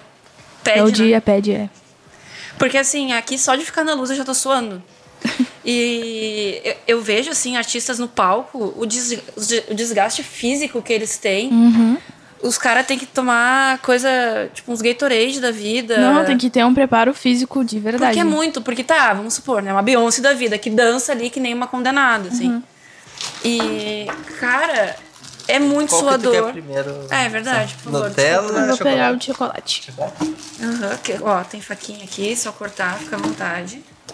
Sinta-se em casa, por favor. Não, porque assim, as pessoas, elas têm. No, no documentário da Beyoncé na Netflix, ela fala, né, que ela teve que perder não sei quantos quilos pra fazer o Coachella. Porque exigia. Pode rasgar, viu? Não- não- É, não precisa. pode ficar à vontade. Mas é que tá tão bonitinho. E, e os shows, assim, demandam, né, muito, porque é cansativo, tu tem que ter uma disposição física Sim. muito forte. Tu tem, tu tem algum preparo, assim? Porque, bom, o exercício físico a gente já percebeu que tu não. Tu não faz, assim, por Não, enquanto. então, é, por Deixa enquanto, assim, não nada ah, focado, assim, mas a gente faz sempre um- o ideal. Agora eu tô fazendo aula de canto com o meu primo, eu tenho 1.500 primos pela Porto Alegre inteira, então eu vou falar primo, mas nunca é o mesmo, tá ligado? Eu faço aula de canto com meu primo Jorginho, ele, que ele também tem, ele trabalha na música há mais tempo, que ele tem a dupla Cravo e a Rosa. E, e ele tem me ajudado nessa preparação vocal, assim, então alongamentos a gente faz juntos, assim, antes de começar a cantar. Ah, Porque o corpo também influencia muito na hora que tu vai fazer a performance, né? Então, tipo, se tu tiver com uma dor na nuca, pode atrapalhar tudo, teu nervosismo, tudo, Sim. sabe? Qualquer dor, né? Qualquer já. dor, qualquer Porque é desconforto. muito. As pessoas acham que não, mas cantar é um exercício físico muito Sim. forte, muito grande. Sim, são vários músculos envolvidos, né? Não é muito, vá. Quer ver? A gente bota a gente pra cantar aqui, a gente vai suar. Vai ser ruim, tá? Fecha Não bota, não. Não bota, Por não. favor, fica à vontade. Gente, Ah, tem aqui. se Tem quiser guardanapo, se quiser. É muito vontade. forte, assim. É E- bem recheadinho. Desculpa. Por- é por isso que eu não canto, é só por isso que eu não canto. Porque demanda. Só porque mexe muito músculo? É. Ah, tá É, bom. mas assim, ahn, antes dos shows a gente sempre tem um, um, um aquecimento, um preparo pra entrar bem, né? E eu, agora a gente tá indo atrás disso, eu tô indo atrás disso, de ficar saudável pra poder. E aí meio que momento, né? Porque como não rola muito show, É, tipo. não rola muito show físico, né? Porque lá é, agora tá rolando as lives, entendeu? Mas a gente sempre procura passar a mesma energia de um show. Então, se mexer, dançar, gente, É se eu porque- danço e canto um morro. Sim. De verdade. E eu quero ter esse preparo pra poder fazer isso, entendeu? Mas é algo que a gente desenvolve mesmo. E tu tá fazendo as lives no, no estúdio do teu primo. Depende. A última live que rolou agora, que foi a Battle in the Cypher, foi com a galera de Bento Gonçalves, da Nest Panos. Deles organizaram uma estrutura toda higienizada, com todos os protocolos e tudo mais. E a gente fez num palco, tá ligado? Mas às vezes a gente faz em casa também, depende da proposta do projeto, ou se a gente faz por nós mesmo, assim. É, e por ti, assim, tu chega a fazer em casa, de boa. Pode comendo, tá? Não, olha, não tenho feito. Não faço muito, muita live, não. Mas é. É. porque eu não sou muito de ficar. Na internet eu não sou muito de ficar falando muito assim, sabe? Mas é um. É mais, sei lá, eu não tenho jeito muito assim, sabe? É, tu, tu, tu é ma- mais do blogueirinho ou tu é mais de ficar quieta, assim? Eu sou mais da minha. Sou blogueira quando tem que ser, quando tem que dar algum recado, passar uma visão. Só no lado profissional. É. Os artistas têm muito, né, hoje em dia, de ter que trabalhar com marca. E, e é importante, tá ligado? Às vezes eu gosto de botar uma caixa de perguntas pra trocar uma ideia, porque eu acho que é importante trocar uma ideia com a galera que te acompanha. E acho que é uma ferramenta boa. Para se sentir mais próximos também. É, mas é bem, bem pontual, assim. Que eu não sou muito. Não é muito Eu não falar. tenho. Eu não sou da paciência, assim.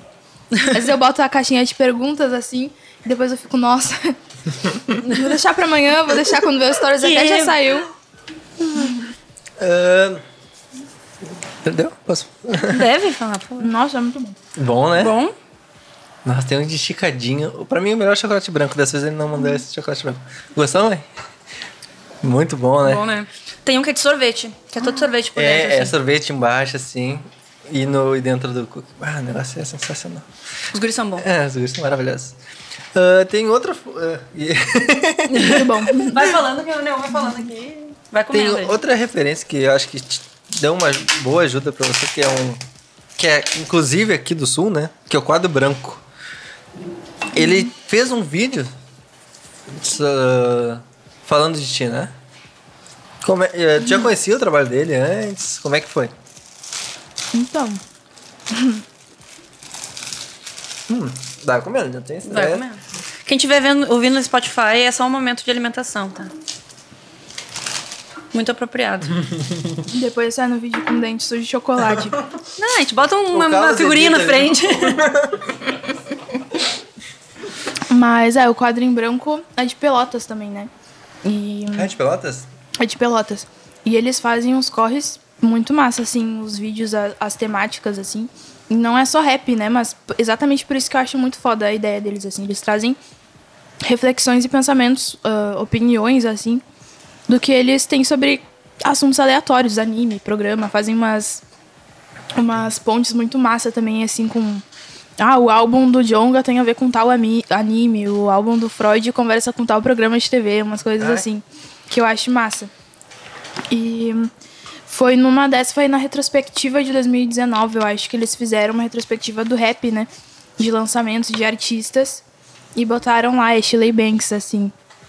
E depois ah, a gente trocamos ideia, né? Entramos em contato, assim. Daí foi aí que eu soube que o, que o Henrique, ele é do, de, de- do quadrinho, quadrinho branco, é de Pelotas. E a gente começou a ter esse contato, assim. A gente fez parte. Eles me convidaram pra fazer parte de um podcast pra falar sobre Rick Morty, que é uma série que eles já falaram no canal. E tu gosta? E sabiam que eu curtia. É, porque eu ficava postando lá no Twitter. Nossa, tô esperando tal episódio sair. Daí eles chamaram, a gente trocou uma ideia, assim, só conversando o que a gente achava. E é muito massa porque sai daquela imagem de, de tipo assim, de rapper falar sobre tais coisas, sabe? A gente pôde. Ele, tipo, a gente trocou uma ideia sobre uma conversa, tá ligado? Sobre o desenho, foi muito massa. E ele fez esse vídeo, né, falando do, da caminhada e, nossa, foi demais. Foi de uma sensibilidade muito incrível. É, é muito diferente quando a gente ouve alguém falando sobre o teu trabalho, tá ligado? Sim. Porque às vezes a gente mesmo assim na correria do dia a dia, a gente esquece de reconhecer muitas coisas assim durante a caminhada ou de se enxergar mesmo, de se perceber, nossa, eu fiz isso e aquilo, eu falo isso e isso. E quando ele fez aquele vídeo falando sobre os trampos e cada som, eu achei muito foda ouvir a perspectiva dele sobre aquilo, sobre o meu corre e tal. E Nossa, foi demais, foi demais. Eles são muito massa. A gente tá sempre trocando ideias, fortalecem a FU também. Quando lança som, eles já, nossa, que massa, compartilha e tal. Então eles ajudam bastante, assim, são bem massa. É, eu acompanho faz um tempinho o trabalho deles, acho sensacional. O, eu acho que. Não, acho que eu já acompanhava, mas um vídeo que eu gosto muito dele é quando ele fala da música da primeira Cypher Gay. Aqui, que eu acho aquela música sensacional, uhum. maravilhosa, o clipe também. E quando eu vi que você tinha relação, eu falei, cara, que é foder, porque daí é, é, o povo, o povo não, né? É o pessoal daqui se ajudando. E é isso que eu que a gente quer construir. Todo mundo se ajudando e se apoiando. Uh, tu tem mais envolvimento com pessoas daqui que tenham canais, alguma coisa assim? Ah, sim. Uh, os artistas que eu, que eu fui conhecendo, assim, né? Principalmente no Slam que, que eu tive, meu Deus, a cena artística de Porto Alegre. Foi tipo assim, sabe? e eu conheci várias pessoas que fazem os corres, que depois viraram os meus amigos. Então, é, é pra falar, no caso, dar algumas indicações? Não, pode, fica à vontade. Uh, tem o primeiro. A gente só dá o pi aqui no vídeo se tu pedir pra dar pi, senão. não, uh, acho que os primeiros, assim, mais importantes para mim, que foram fundamentais, é o Sarau do Papo Poético, que é um, um sarau já que já tem corre um tempão aqui na cena e é são poetas negros mais velhos, né? Então é tipo assim, quem conheci através da minha tia, que é professora de literatura, Marieta, maravilhosa. Beijos, tia. uh, que lá o foco são, é recitar poesias negras de autores negros, uh, leituras negras, enfim tem essa, essa questão da homenagem ao Oliveira Silveira, que foi um escritor muito importante para a cena negra gaúcha. E foi lá que, tipo assim, antes de recitar uma poesia no slam, eu recitava lá para ver se se os anciãos aprovavam, sabe? Porque é tipo assim, é esse respeito, assim, sabe? De licença para chegar, obrigado por me receber. É esse sentimento que eu tenho, assim, de, de ancestralidade com eles lá. Com certeza, sempre quando eu falo de corre, é, eu lembro de começo, eu lembro do supapo poético. E, tipo assim, nossa, eu nem, nem vou falar todo mundo que vai ser injusto, que eu tenho certeza que eu vou esquecer algum nome. Mas tem o Poetas Vivos, que é um coletivo incrível que eu já fiz parte, tá ligado? Tive uma vivência muito linda com eles, com intervenção poética, com apresentação. Hoje eles estão focados bem mais na música. Tem a Ciganos também, que está dentro do Poetas Vivos. A Ciganos é uma dupla Edson da Nova. A Mika, um, o Dickel. Nossa, vou falar todo mundo, eles vão me xingar que eu vou esquecer. Qualquer o Bruno coisa, Negrão. manda os arroba ali que a gente complementa. Tá. Uh, tem a Mizu também, que é mais focada pro trap, assim. Que é R&B. O Thalisson, o Ney Beats, que é produtor. O Romano, o Emerson. A Clara, que é que é trapper, que é produtora de evento, que é modelo, que é tudo. Então, assim, tem muita gente, tá ligado? Eu vou parar de falar, senão eu vou me esquecer. Mas referências, Rafuage, a Negra Jaque, Lilian Rocha, muita, muita, muita gente, assim. Universos, é, muita gente. muita gente que a gente cria uma admiração, cria um carinho, porque vai acompanhando, né? E é isso, tem muita gente, tem muita gente. A gente tem que é saber se gente, olhar. Né? É, é muita gente. Que não é tu... é nem metade que eu falei. Não, porque tipo... daí tu falou um pouco, daí o Nego Joga falou mais um pouco, daí se a gente chamar outra pessoa vai falar mais um pouco. É, é muita. É, no final do vídeo a gente sempre pede indicações de pessoas daqui. Depois a gente vai acabar te pedindo. Daí a gente vê quantas pessoas talentosas a gente tem aqui no sul. E a gente não, até que não culpa, uh, não, não fala que é do mal, uh, um mal. Quer dizer, é um mal, né? Mas, tipo, não é por mal que as pessoas não procuram aqui, é porque a gente não tem o hábito. Tanto que antes de começar a gente não tinha tão hábito nós mesmos de procurar uh, artistas aqui do Sul. E a gente começou esse hábito por causa do podcast. Porque a gente conhece, conhece Nego Joca, conhecia um pessoal e, poxa, a gente vê que tem um pessoal talentoso. Imagina quantos não tem. E aí a gente foi descobrindo e teve essa ideia pra gente. Até porque quanto mais pessoas a gente souber, mais pessoas a gente pode convidar pro, pro podcast. Uh, eu queria. Vamos trocar um pouquinho de assunto porque eu tô muito curioso, eu tô me segurando para perguntar isso como é que foi gravar e como é... O que, que foi? Deu, deu uma noção. Acabou com o suspense, Davi. Como é que foi? é, é assim, é ao vivo. Não é ao vivo, mas é ao vivo. Como é que foi gravar e como é que foi uh, ver o primeiro episódio da série que saiu contigo? Foi a primeira vez que, foi a primeira vez que tu atuou? Foi a primeira vez que eu atuei. É que tu fez outros trabalhos pra casa de cinema, mas tu fez tu mesmo, né? ah, é, sim, isso. Ah, fez trabalho Ah, próprio só daí. o de Nutella aqui, tá? Fica à vontade. Eu não tinha visto que ele tava cortado. Ah, Aqui, aqui, aqui. é. Ahn, é, sendo uma personagem, assim, eu já tinha feito teste, sabe? Mas eu nunca fiz teatro ou nada, eu só achava muito foda, assim, tinha uma- muita vontade. E. Mas, nossa. Vou pegar mais, vou pegar mais. Mas. Nossa, fiquei chocada agora. Mas foi a primeira vez que foi um trabalho pra fora, né? Filmado, gravado, assim. E a gente tinha, eu tinha feito uns trabalhos com a casa de cinema através da Ana Luísa de Azevedo, que é diretora, né? E ela tinha me chamado para fazer parte de um projeto que era de censura, sobre censura, era um projeto internacional. E daí cada país tinha que fazer um vídeo falando sobre censura. E ela estava acompanhando os slams, assim. Ah, é, teve outro corre antes disso, olha eu. teve outro corre antes disso que tem um filme que se chama Aos Olhos de Ernesto, que é produzido pela Casa de Cinema também, com roteiro do Jorge Furtado. Eu olho pra minha mãe, ela não tá aqui. Só pra confirmar. Do Jorge Furtado e também tem a Ana Luísa de Azevedo. E, e eu lembro que numa das cenas, o Ernesto, que é o personagem principal, que é um senhor muito fofinho, ele tava numa roda de slam ali na Praça do MMs. Vocês conhecem? No centro. Praça Sim. MMs? Onde é que é Praça MMs? Sabe o brechó do futebol? Sei. Do lado. Ah, tá. E tinha uma Burguês, cena de slam. Ah, para. Eu estudava do lado do Melhor. X ali. Muito bom. Muito bom, né? E tinha uma cena de slam que ele, tipo, participava de um slam, sabe? Daí ela precisava de poetas pra, pra compor essa cena, assim. Daí ela me chamou e eu recitei. Então eu apareço recitando, assim, no filme. Mas era eu mesma, né? Era eu sendo Cristal Slammer. E daí depois rolou essa, esse projeto da censura. E depois teve esse convite que ela me indicou pra fazer parte do elenco do, do complexo, pra fazer a Kaline. E no dia do teste, assim, que eu recebi o texto, era uma. Eles me falaram assim: ah, eu nunca tive experiência, tá ligado? De criar uma cena e criar expressões, mas eu achava muito louco, assim. Então eu tava nervosa full no dia. E daí eu sentei na cadeira assim e eles falaram: ah, tu vai estar, tipo, numa cama de hospital e a pessoa vai estar te. A, a atriz que tava comigo. Me fugiu o nome agora, que vergonha. Mas ela é maravilhosa, que fez a delegada na série. Ela tava, tipo, me interrogando, assim, sabe?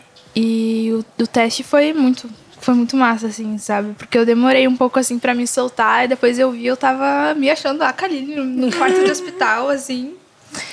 E no dia, a mágica de ver os bastidores, assim, sabe? Rolando. Então, como era uma, uma... É uma personagem que traz umas problemáticas, assim, porque, enfim, ela foi agredida. Então, a minha, minha caracterização era machucados no rosto, né? Então, ver ali por trás, assim, as gurias da maquiagem, que ficaram um tempão ali fazendo as feridas, assim, e eu me olhei e fiquei chocada. E. E também eu tive que usar uma barriga de grávida, né, em um momento, porque a Kaline é uma adolescente de 7 anos grávida. Ah, eu não, E- eu não vi ainda. É,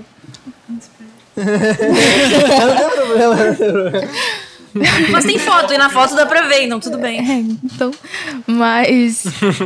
E daí foi louco, assim, tipo, quando eu me vi no espelho, sabe, com um barrigão e, e tipo, ferida, machucada, eu fiquei, que pesado, sabe? Nossa. Mas foi louco, porque me fez mais entrar, assim. E. Mas foi muito massa, foi muito massa, foi muito massa. A primeira foi- cena, quando eu tava com a barriga, era mais assim, a gente não tava no hospital, porque a cena do hospital foi mais louco, porque a gente gravou num hospital de verdade, né? E pra mim era tudo ah, câmeras demais, sabe? E daí me botaram ali na cama, eu tinha que ficar. Tipo, mano, eu não conseguia me sentir outra coisa senão doente, ferida, machucada, abandonada, entendeu? Sim. Então foi muito louco. Essa parte foi, foi, muito, foi muito massa, assim. A galera me abraçou super, assim, por ver que eu não tinha experiência, sabe? Foram bem, assim, me deixaram bem à vontade. Ah, que bom. E foram, foram muitos takes pra te conseguir fazer o teu. O do hospital foi. Acho que sim. É, eu não lembro muito, assim. Foi aqui em Porto Alegre, né? Porque eu vi que ele. Foi. essa. Eu vou te dizer que eu nem lembro qual hospital era, porque eu tava tão. Nervosa. É isso que eu te perguntar antes. Foi aqui, foi tudo aqui.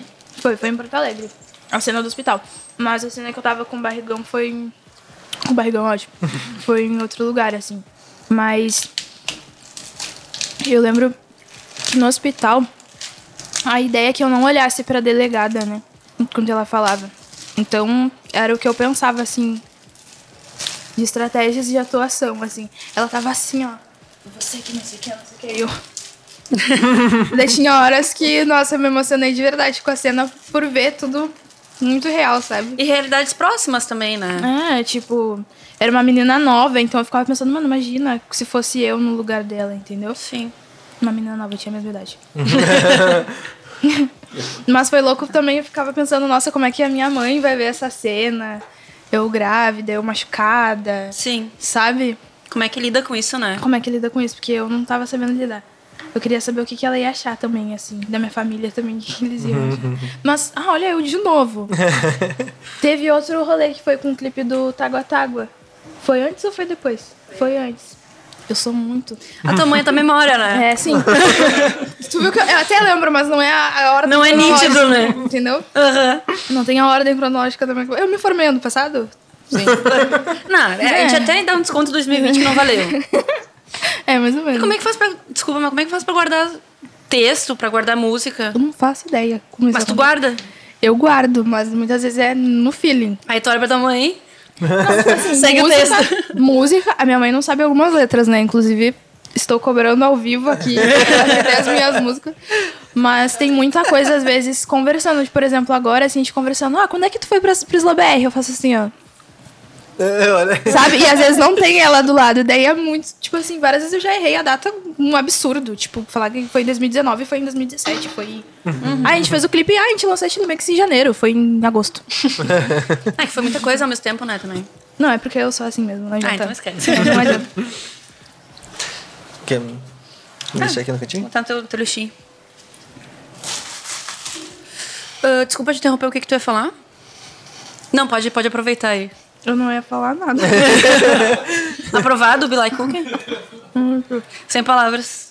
Você vê, é, é louco, né? Porque cada vez que a gente chama alguém, a gente aprende uma coisa nova. E a gente acaba se deparando mais do, do- daquilo que a gente procura, né? Que é saber o porquê que a cena do sul não é tão bem vista. Daí a gente vê que tem, não é só um fator, né? São N fatores, que é o pessoal que não procura muito. Também tem gente que fala que não tem a cena aqui, porque não tem muito engajamento, o pessoal não se une tanto ao ponto de criar uma cena. E os próprios ah, artistas não engajam tanto na rede social ao ponto de divulgar seu trabalho. A gente vê que não é só uma um, um ponto o problema. Aí, eu tava falando isso pra te conseguir comer. Calma, tranquilo. Eu queria, eu queria perguntar do livro. É isso que eu ia perguntar agora. Ah, aqui, ó. Minha dispensação. Não trouxe. Ah, mas vou cobrar. Manda, manda, manda fotinho, manda fotinho que a gente esqueceu de possa pra mostrar. Como é que foi? Porque lançar um livro é um troço, né? Demanda. Como é que você Bastante, assim. fazer um livro. Desculpa. Então. ahn, eu acho que o livro que vocês estão imaginando é um livro clássico, assim, capa dura e tal, por editora, mas não foi assim, tá ligado? É um. Não, é, eu tô achando que é um livro mais daquele. do improviso do iniciante, assim. Ah, sim. Não, então, é. um, Eu nem na verdade, é um zine, né? É um livro. É um livro. O Bruno Negrão. É, o Bruno Negrão, que é meu amigo, ele sempre fala assim que eu falava, ah, é zine, zine, zine, zine é um livro que a gente faz em casa, assim, do nosso jeito, customizado, né? No, no nosso caso, a gente fez impresso e tirou cópia, eu fiz uns desenhos e tal. E são com várias poesias, vários versos, assim, ilustrados. E daí eu falo, é zine, é zine, e o Bruno fala, não, é um livro, só porque foge do padrão de um livro hum, certo de ser publicado, não quer dizer, ele é um livro, tá ligado? E, mas foi isso, assim, a gente fez em casa. Nossa, eu me quebrei muito, me bati muito pra fazer a ordem certinha do livro, eu lembro, meu PC super lento. Errei várias vezes, a gente imprimiu, a gente não tinha impressora em casa, então a gente tinha que ir pro centro pra imprimir, tirar as cópias e muitas vezes daí chegava em casa minha mãe tirava da bolsa as cópias tudo, tá ligado? Errada, as páginas, daí, "Ah, vamos tentar de novo, daí eu lembro desse corre assim. Mas quando deu certo, a gente imprimiu já umas 200 cópias que é pra Mas foi independente, a gente vendia de mão em mão, assim. Uh, nos slams a gente levava o quê? Uns 50 livros. Até mais, assim, dependendo do público. Mas é muitos e a gente vê até anotado. Todos os eventos que tu fazia, tu levava. E vendia pensava, bem? ah, hoje eu vendia bastante. Isso era Coisa muito boa. louco. E Galera, valor, "Ah, assim, eu vou tipo, comprar." do que tu gastou, tu conseguiu. Sim, sim. A gente fez Ah. ali um cálculo. Eu não sou boa em matemática, mas graças a Deus. me ajudou nisso, assim, de, de cobrir os custos e ter ainda para um retorno de lucro, né? Então, mas era muito assim, ah, apresentava o livro, fazia uma palestra e daí no final a gente mostrava os livros, por exemplo, nos eventos que eram assim, né? Ou às vezes a gente só ia expor mesmo os livros. E a galera falava assim, ah, eu vou comprar, pegar um pra minha mãe, pegou um pra minha irmã, pro meu namorado, isso era muito legal. E foi esse corre dos livros, assim. Daí depois a gente foi. Tem o livro do Poetas Vivos também, que é no mesmo formato, que daí é com outros poetas.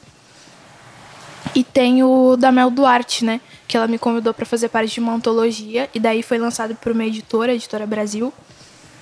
A Mel Duarte é uma poeta de São Paulo, não sei se vocês estão ligados, mas ela é muito importante, assim, na cena dos slams. É uma das mais reconhecidas, assim, lá desde o início, né? Assim, tipo, tipo do Slam BR lá em São Paulo, assim.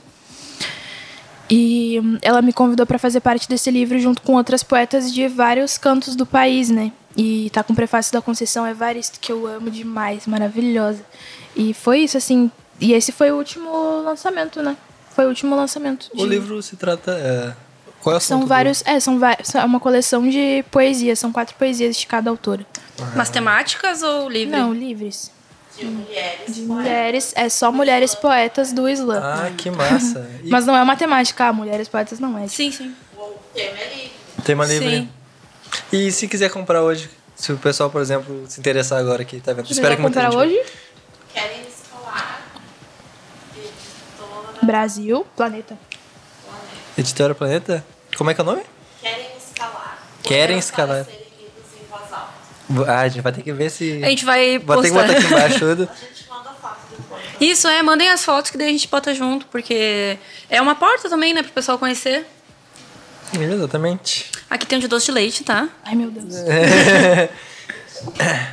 Tá- É. É... Ah, eu ia perguntar um negócio. Vamos pras perguntas então, já que tu não. Poxa, tá. Vamos para as perguntas que eu vou te. Eu tenho mais uma coisa pra perguntar, você tem que ver. Vai vir, vai fluir, vai fluir. Eu também sou meio avoado, então eu. Ah, eu vou até dar uma olhada no Instagram pra ver se alguém perguntou mais uma coisa pra dar uma chance pra pessoa. Vamos ver.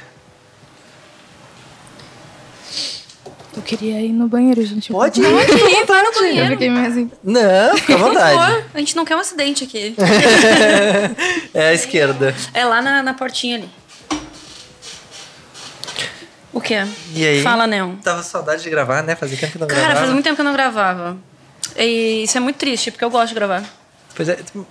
O quê? Eu conta pros nossos telespe- telespectadores como é que é ser tia agora que tu virou Eu tia. sou tia de gêmeos. De gêmeos. É dois probleminhas num só. É muito bom ser tia. Nenês, né? Eu sou apaixonada por nenês. É tia também? Tia avó já. Tia, Tia avó, avó. é outro patamar que eu não, não vou demorar muito pra alcançar ainda. É porque, na verdade, meus primeiros sobrinhos, meus primeiros afilhados. E eles são lindos. Tu não tem, tu tem sobrinhos já, não? Quase tive. Eu, Quase. eu- eu sou irmão mais velho, né? Só, a parte pai. Tenho um irmão e uma irmã. Aí meu irmão uma vez engravidou quando ele tinha. 15, O teu irmão engravidou? Engravidou uma menina. quando eu tinha 15 Não, é que ele é trans, né? anos. Pode ser. Só que eu acho que a guria tentou aplicar a barriga. Golpe da barriga? Porque ela falou, é, porque ela, eles tinham acabado, ela, ah, tô grávida. Daí ele, ah, tá, manda foto da barriga e tal, pra ver como é que tá. Ok, eu vou assumir. Mas ele queria ver, não sei, coisas de adolescente. E aí ela falou, mandou, não sei se ela tava fazendo força, porque depois de um mês ela falou, perdi. Quando eles recém voltaram, entendeu? Que ele mandou uma foto de- dele beijando a barriga e tal, mas não queria contar pro pai, né? Ah, E aí ela falou, ah, mas perdeu, não sei o quê. Daí eu falei, tá bom. o teu irmão. Ué, ué, eu só tenho um, né? Eu não sei, né? Ah, vou segurar um pouco pra fazer as perguntas. Segura, segura. Aproveitando então, tem projeto já pra esse, pra esse. Ah, lembrei. Olha, Lembrei. tu fez um show no Planeta Atlântida, não fez? Sim. Como é que foi? Porque é um baita. Qual foi o palco? Eu nunca fui, então eu vou eu o palco. também porque não, eu, não, eu não vivi a adolescência gaúcha. Nem eu. eu. nunca fui no Planeta Atlântida. Qual foi o palco que tu apresentou? Então, foi o, foi o primeiro palco destinado pro rap, né? Que foi uma, uma junção do Rap em Cena, que é um evento que rola aqui. Muito brabo, que traz vários artistas nacionais e regionais também. E foi o primeiro palco destinado pro rap no Planeta Atlântida. Então, foi incrível, tá ligado? Ah, foi uma experiência nova pra todo mundo, inclusive pra galera que tava organizando o evento. Que os meninos, o Kenny, o Camerini, a galera do Rap Cena, da produção. E o planeta, assim, não foi tão forte assim pra mim na adolescência, mas, por exemplo, pra mim na adolescência. Eu sou na adolescência? mas, por exemplo, pro meu primo, pro Maurício, foi bem mais, sabe? Ahn, ele, ele sempre acompanhou, assim, os shows e muitos artistas que ele gostava foram nessa época que o planeta, tá ligado? Era referência, assim. Então ele tá lá no palco também foi muito foda, assim, sabe? Pra gente tocar. E, nossa, e a, e a galera gurizada curtiu muito, assim, sabe? Tipo, foi o Sidoca também, que não é daqui, é de fora, e ele é super estourado, né? E a galera curtiu o som dele, curtiu o som da galera regional também, tipo, tava a- o público, assim, a resposta tava bem foda, assim, sabe? A energia tava bem forte, assim. Então foi uma experiência incrível. Foi o maior palco que eu tinha cantado até então, tá É, ligado? qual, qual foi o maior público que cantou, assim? Foi do planeta. E, e pega Eu não- o quê? Umas... Ifa! O- Nem ideia. Era mil pessoas lá no palco? Ou era mais? Eu também, eu não sei. Na época eu sabia, mas Aconteceu, aconteceu. Ó, tá. Como vocês viram aqui, Obrigada. esqueci uma coisa que não é difícil. A gente também, a gente esquece, lembra, né? Mas tu começou em 2019 mesmo na música, né? Não deu Sim. pra fazer muito show nesse meio tempo. olha, a gente teve que dar, entendeu? Daí a gente começou a montar um show mesmo. Tá, a gente tem duas músicas, a gente não pode fazer um show com duas músicas. A gente começou. Daí surgiu também o remix de No Role Models, que é do J. Cole. Que é um som que eu sempre gostei. E nos ensaios ah, a gente tinha levado instrumental, assim, do som. E eu comecei a rimar em cima, tá ligado? E nem tudo rimei, né? Alguma coisa eu falei, na, na, na, na, na, na, na, na, na. Comecei assim, a gente começou a viajar e comecei a escrever. Daí, eu- daí a gente falou, tá, tem mais uma música pro show. Daí a gente tinha três músicas pro show. Daí ah, a gente pode fazer uma intervenção e tal. E a gente foi pegando as guias que a gente já tinha e montamos o show com as músicas que a gente tinha. Então, tipo, nosso show tinha duas músicas lançadas e as outras a gente não tinha lançado em lugar nenhum. A gente só cantava no show, tá ligado? Então, foi uma experiência meio no corre, assim, meio na loucura, mas era massa, assim. A galera curtia, assim, sabe? Que, que foi acompanhar, curtia. E co- como é que foi a primeira vez que tu pisou no palco, a sensação, ver a plateia Meu? Deus, foi muito louco. Foi. Tava pensando, foi no Pier, lá na Cidade Baixa, né? E acho que a gente fez uns três shows no Pier com eventos do rap lá, então depois o primeiro lugar foi o segundo e foi o terceiro, tá ligado? e, mas foi muito louco, assim. Porque por mais que tivessem rostos conhecidos, né? Tinha uma galera que foi lá pra. Que isso, isso pra mim era muito louco. Nossa, teve uma galera que veio, comprou o bagulho pra me ver cantar, tá ligado? Pra ver o nosso show. Isso era meio. O que que tu quer? Às vezes me passava na cabeça isso. E, mas eu tava muito nervosa, assim, ainda fico muito nervosa nos palcos, assim, é algo que não tem como fugir. Mas o controle é diferente, né? O preparo que tu tem, assim, é diferente no palco. E é isso que eu tô indo atrás agora, de ficar. Por mais que eu fique nervosa, que não pareça, que eu consiga ter o controle da minha voz, mas eu tremia, eu ficava, tipo assim, eu andava de um lado pro outro, reto, assim, sabe? Lá no finalzinho do show eu já tava conseguindo me soltar, mas daí já tinha Acabou. acabado. E como é que é pra ti? Porque agora tu tava falando que tinha gente que ia pra te ver, né? E tu tem fã-clube, tu tem fã, tu tem... Como é que é isso? Porque, tipo, tu tem uma pessoa que é tua fã. A minha fã é minha mãe, meu pai, né? E ela ainda, hein? Hã? Não sei E se é, meu pai é muito com meu fã. críticas, mas... como é que é, assim, tu ter uma pessoa que é tua fã, que vai atrás de ti, que quer saber o que tu faz? É louco. O, o quão grande é isso? É uma coisa que já te atrapalha, que não te atrapalha? Eu não. Eu acho muito, muito ah, incrível, eu acho muito foda quando a pessoa. Quando eu recebo mensagens tipo. Ah, eu me emocionei com a tua música, ou. Eu mostrei essa música pra minha sobrinha, tipo, crianças, assim, que gostam de ouvir a Banks. Ai. Tem vídeo, que tem, sabe, que sabem cantar música, que sabem cantar Jayahara e... Esses dias, inclusive, uma, uma, um pai me marcou numa, num vídeo de uma menininha que ela tava de tranças, assim, e com óculos, assim, super estilosos, assim, e cantando Jayahara e fazendo poses e tal. Deu, nossa, que linda! Depois ela mandou um áudio, "Ah, eu quero ser cantora igual você, eu te amo. Coisa assim, eu Que amor. Sabe quando tu. Eu, nossa, isso é muito. É uma resposta muito maior do que qualquer coisa, juro, do que qualquer 100k no YouTube, do que qualquer. sei lá. Mas. Tem essa parte que é incrível, que tem um sentimento único, mas tem uma parte que é meio. Meu Deus, que insano. É uma responsabilidade, Que né? é uma responsabilidade, porque eu penso que crianças me acompanham, mas não só as crianças, né? Tipo, as pessoas, as meninas também que se inspiram em mim. De tipo, ah, comecei a escrever porque eu vi teu som, teu som me ergue e tal. Mano, se eu não tiver forças um dia pra erguer alguém, sabe? Se o meu som não for tão empoderado um dia. E daí foi muito assim, status, por exemplo, que foi o nosso último lançamento. Eu falo sobre outras coisas, eu falo mais coisas internas, assim, sentimentos. E mesmo assim a galera falou: Nossa, tu não sabe o quanto essa música fala comigo. Tu não sabe o quanto eu chorei ouvindo essa. Eu, caralho, arte é um bagulho muito louco, entendeu? Às vezes tu acha que tu tá sozinho ali na tua criação, no teu, na tua viagem. Tu vê que a pessoa sente o mesmo ou pensa o mesmo. Isso é muito louco. Mas também, falando mais da internet, tem esse sentimento de estar sendo vigiado, né? Não só vigiado, mas avaliado. Cada ação, né? Cada ação, cada fala, cada entrevista, cada, Comportamento. Cada coisa, entendeu? Que tu for postar, vai ser reflexo pra alguma coisa, né? Boa é ou uma ruim. ferramenta positiva e se não for bem usada, negativa, né? É. E tem essa coisa da idealização, né? De tipo.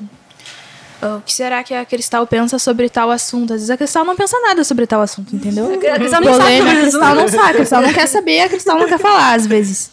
Então, essa idealização, a expectativa também é algo que é o mais forte, eu acho, na carreira de um artista, assim.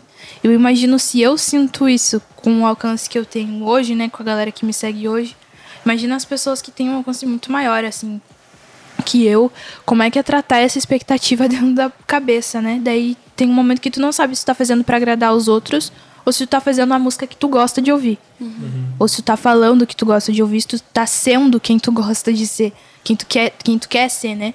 Então, esse essa expectativa às vezes eu acredito muito que pode ter destruído algumas carreiras assim, da galera entrar em bad, em depressão, em nossa, não, isso aqui não é pra mim, se sentir invadido assim, né, tá ligado? Tipo, nossa, eu tô sendo vigiada, as pessoas querem controlar o que eu faço e tal, tal. Isso eu acho louco. E tu é E tímida tenho- também, né? É, eu sou tímida, mas. Acho que não é nem tímida, assim. Que eu já não me considero tímida. É mais. Eu gosto de preservar as coisas que são minhas. Tem coisas que são muito minhas. Que eu tenho ciúme, que eu não quero compartilhar, tá ligado? Isso tem Tem teu coisa- direito, E eu tenho meu direito, tá ligado? Então, é mais isso, nesse sentido, assim. Tipo, Não é porque eu sou artista que eu, tô, que eu sou uma figura pública que tu vai falar o que quiser pra mim. E isso vem muito, a internet vem muito disso. A galera acha que é terra sem lei e fala o que quiser. Coisas boas e coisas ruins. As cantadas, meu Deus do céu. tá ligado? É uma coisa que eu não tenho paciência mesmo. E, mas enfim, né? Não tem como a gente muita besteira, controlar. assim. Muita besteira.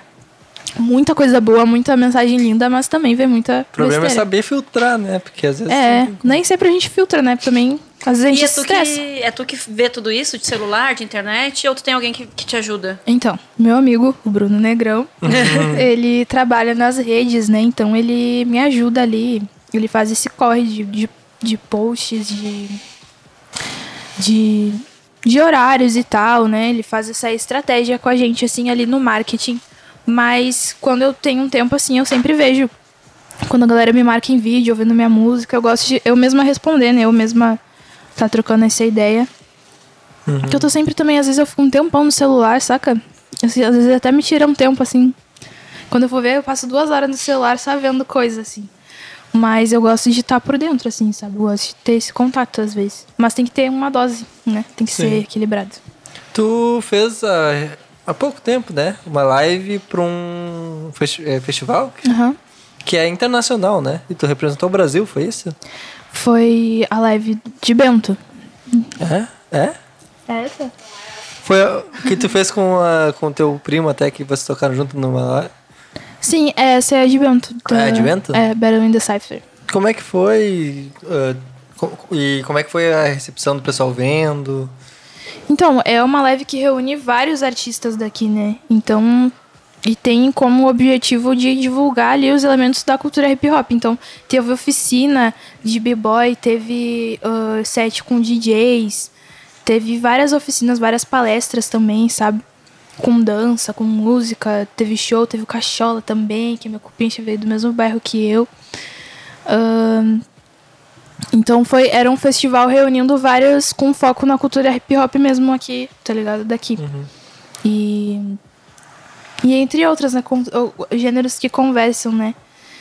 Mas foi, foi muito massa, assim, a estrutura da galera da Nest, o Pedrinho, que é que cuida, ela supervisiona, administra o evento. Eles, a gente já tinha um corre com ele da poesia, a gente já tinha feito eventos lá pela Nest também.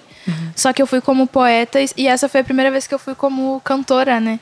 Então foi massa ele tipo, continuar com a gente assim, apoiando. Então foi lindo demais o, o- a live. E é muito estranho, porque a gente fez num palco de verdade, então era tipo, sem plateia, né? Era a galera que tava trabalhando ali. Mas a gente tinha que olhar pra câmera como se fosse um show, assim. E é, lado atriz é a nova né? realidade. Hã? Teu lado atriz de novo, né? É, então. É, nem é tão atriz, porque na hora a gente fica aí a- visualizando mesmo, sabe? Ah, se eu quero ver um show, eu quero que seja assim, tá ligado? Sim. E Então, já teve hora- algum, algum problema, tipo assim, tu teve que na hora alguma coisa deu errado, no meio do show? Tipo, o microfone deu ruim, o retorno deu ruim, sei lá. Como aquela live a gente gravou e depois transmitiu, a gente teve esse tempo de corrigir e tal, de fazer com calma, assim, né? Cada música. Se a gente errava uma música, a gente voltava a fazer de novo. Mas ao vivo sempre tem. E daí é o que lute, entendeu? A firma não se desestabiliza pra não perder o, o, a sequência do show. Então, o meu nervosismo é algo assim. Que se eu deixar, eu posso. Sei lá, eu tenho medo de do nada fazer assim, ó. E não cantar, sabe? Ficar no tempo. é que nem a gente, a gente tem um, me- um medo enorme de ficar assim e não saber o que é eu o ia medo, falar. é o medo, porque quando vê, tu já tá fazendo e tu já tá terminando. Sim. Exatamente. É que depois tu olha e tu fica, opa. Ah, né? entendeu? E como é que é essa como é que tu viu a diferença de cantar com plateia e sem plateia? Foi estranho, né? Porque como a gente. É, é isso, né? Eu falei, a gente começou a fazer um monte de show, na minha percepção. Porque a gente recém tinha começado, então. o- a resposta do público era muito importante, porque era meio, bah, tão curtindo, tá, tá certo, sabe? E daí na live a gente não tem muito esse retorno, não tem energia, se a galera tá curtindo ou não. A gente a- até fiquei um pouco tensa no dia, assim, tipo, será que vão gostar? Enquanto eu tava cantando, olha que doideira. Cantando e meio assim. tensa, assim, pensando se a galera ia curtir, mas no fim é como se fosse um ensaio, como se a gente estivesse cantando ali dentro de casa, curtindo um som. É isso que eu tento. Que eu tento. É como se fosse, né? analisar. É, como se fosse. Vamos É, eu já perguntei pra ti os projetos pra. Perguntou se que daí tu lembrou da outra pergunta. Ah, e tu chegou a responder? Não. então quais são os projetos? Ah, esse ano, o nosso projeto é lançar o nosso primeiro EP, que é o Quartos. E hum, a gente tá um tempão, inclusive, nessas falando que a gente vai lançar o nosso primeiro EP e várias coisas aconteceram. Inclusive, a pandemia deu uma mudada nos nossos planos. Mas o Quartzo vão ser seis faixas ahn, que vai trazer essa simbologia dos cristais, né? Tem muito essa coisa dos cristais terem efeitos curativos e eu queria trazer essa, essa brincar assim com esses significados, né? E cada faixa vai ter uma cor, um tipo de cristal, que vai trazer uma energia, uma vibe diferente, tanto no beat quanto na letra. Então, cada uma vai ter um estilo diferente. Ah, As faixas estão produzidas pelo MDN Beats e tem uma que é com a produção do Veneci também aqui de Porto Alegre, da Zona Sul. E é isso, assim, que eu posso falar até agora. Tem algumas coisas que a gente tá planejando, tá fazendo um trabalho muito massa, se programando para fazer um trabalho audiovisual com a equipe da Denegrir, que fizeram um clipe de Ambição e de Ashley Banks também. Então eles estão com a gente nessa. E, e é isso. E é isso. Se eu falar mais, também já vou dar um spoiler. Já foi, a Globo já pegou muito spoiler agora. Tem que segurar. A Ashley Banks fez, foi. ah, todo mundo era da família que participou do clipe, né? Hum, É, tipo, o elenco tinham pessoas da família, tinham amigos. Então, o Calton é meu primo. ah, a Dulce é mãe do Bruno Negrão, o Bruno Negrão de novo. ele também aparece no clipe, então foi muito amigos assim também que apareceram. O meu tio é o Jeffrey, né? Então, a Hillary é minha prima, então, nossa, foi muito A divertido. família é pra isso, né? A família é pra isso. É que quando eu fiz a música, eu ficava imaginando realmente, tá ligado? Sabe quando conhece? Nossa, isso é muito a Paula. Isso é Hillary. Toda. Ah. isso é muito ela. Daí eu ficava associando as pessoas que eu conhecia a- ao elenco, sabe? E a Que mãe do massa. Bruno também, igual a tia Vivian. Meu Deus, vocês vão ver depois. Deve ter sido uma resenha muito foi boa. de né? nossa, foi muito, foi muito massa o clima das gravações. Foi demais. Que massa. Eu conheço, não digo só, não sou amigo, mas eu conheço já de já ter ido numa festa é, o que fez o Will. Sim, Eu, o Léo. O Léo, né? isso, ah, ele é isso. demais. Eu- Ele o é Léo eu muito- conheci no clipe. Eu não conhecia ele antes. A gente tava procurando um perfil Will, assim. E daí a Marielle, o- o Cleves, eu acho, é o Cleves que é o diretor. Ele conhecia, nos indicou ele. Nossa, ele é demais. A vibe dele foi incrível também. A gente riu muito, dançou muito no dia. Muito Will, ele é muito Will mesmo. Então vamos para as perguntas? Por favor. Quer falar alguma coisa antes de começar? Pode me mandar. Se quiser, ó, tem o de doce de leite. Se, se quiser dar um tempo, pode dar um tempo também. Eu vou dar um tempo daqui a pouco. Eu me jogo. Vamos lá. Planeta Marte Underline. Três perguntinhas dela. Como tá sendo carregar o peso de ser uma das melhores do Brasil? Nossa. tu que jogou esse peso pra mim, amiga. Como é o peso de fazer, de responder essa pergunta? Nossa, Planeta Marte, o arroba dela? Planeta Marte Underline. Salve. Ah, eu não sei. É difícil, né? Eu não sei, porque eu considero Tem- outras artistas as maiores do Brasil. E eu não acredito que eu sou. Olha. Não vai. Não vai. Não vai pular, tadinha. Não vai. Fica... Explicar pras pessoas só, porque senão a gente vai achar que a gente tá indo pro nada. É porque tem os gatos do neon e a mãe da Cristal tá ali paradinha sentada ela tem um pouco de medo. Tadinha, ela, ela tem muito medo. Mas ele só fica passando de um lado pro outro, agora É. ele saiu. Ela, ela fica paradinha. Não, ele não, ele não pula, ele não pula. É que ele é muito amorzinho. Não, capaz, nem te preocupa, nem te preocupa. Eu vou rir muito em off depois dela. Mas é bom saber que ela considera. Sim, não, obrigada, obrigada mesmo pelo, pelo carinho, pelo, por esse reconhecimento, assim, muito massa. Mas pesado, não sei. que Eu responsa. acho que a pandemia também ela, ela afeta um pouco esse reconhecimento. É, Não é Mas que reconhecimento isso? o quê? Tá, tá, tá menosprezando? É? Não, deixa eu falar. É porque assim, ó, no show. Olha eu ficando sem minuto. No show, tu tem a questão do público, os fãs falam contigo, tu tem o contato físico. Sim. E a pandemia, tu tem só a internet. A gente não tem esse contato físico. Então, às vezes, pra pessoa que tá te acompanhando, ela vê teu crescimento e tal. Sim. E tu ainda, como tá sendo muita coisa em pouco tempo, né? Porque dois, três É. anos aí que tá bombando. É, mas é muito rápido. pra É muito rápido. Então, pra ti, tipo, pô, tava ali em casa até ontem escrevendo umas coisinhas. Agora eu tô lá gravando com o John. É, é louco. É, sabe? É insano. É, de novo, arroba Planeta Marte Underline. Salve. Salve.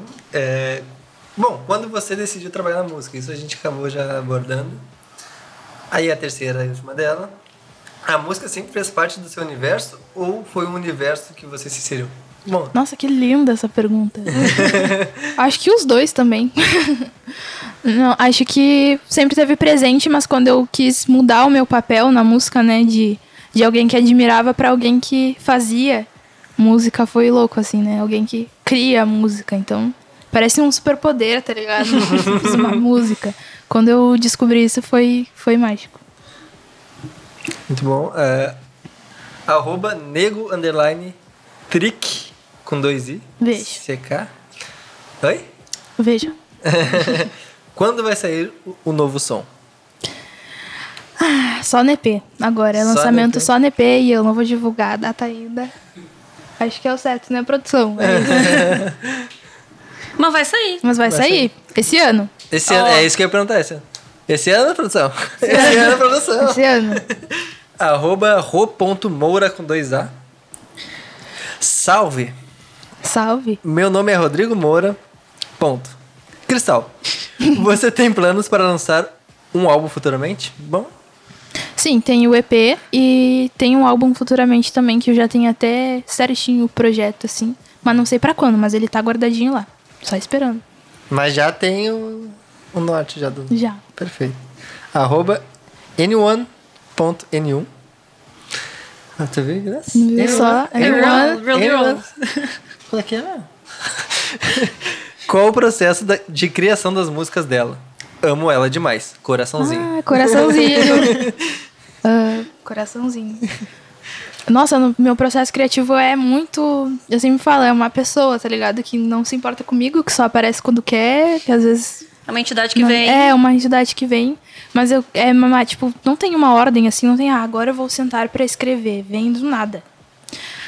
O que eu tenho feito é me deixar no, num, num momento confortável. Então, eu gosto de beber uma coisa, assim, beber uma coisinha ouvir uns sons que eu gosto, descobrir outros sons, daí vai fluindo, mas não tem regra não, às vezes vem do nada, vem no ônibus, assim, quando tu não pode, ah, tô com uma melodia na cabeça, eu preciso gravar, tu tá no ônibus, tu não vai gravar. De- inclusive, em Sincera, eu acho, eu vi- fui cantando do centro até a minha casa, assim, no ônibus, hum, hum, hum, pra não esquecer, pra eu não Não, esquecer e a melodia melodia. é pior ainda, né? Melodia Porque a é letra horrível. tu vai e tu bota no celular bota uma nota. celular, assim. melodia Sim, mas é que melodia, tum, tchá, tchum, tchá. exatamente.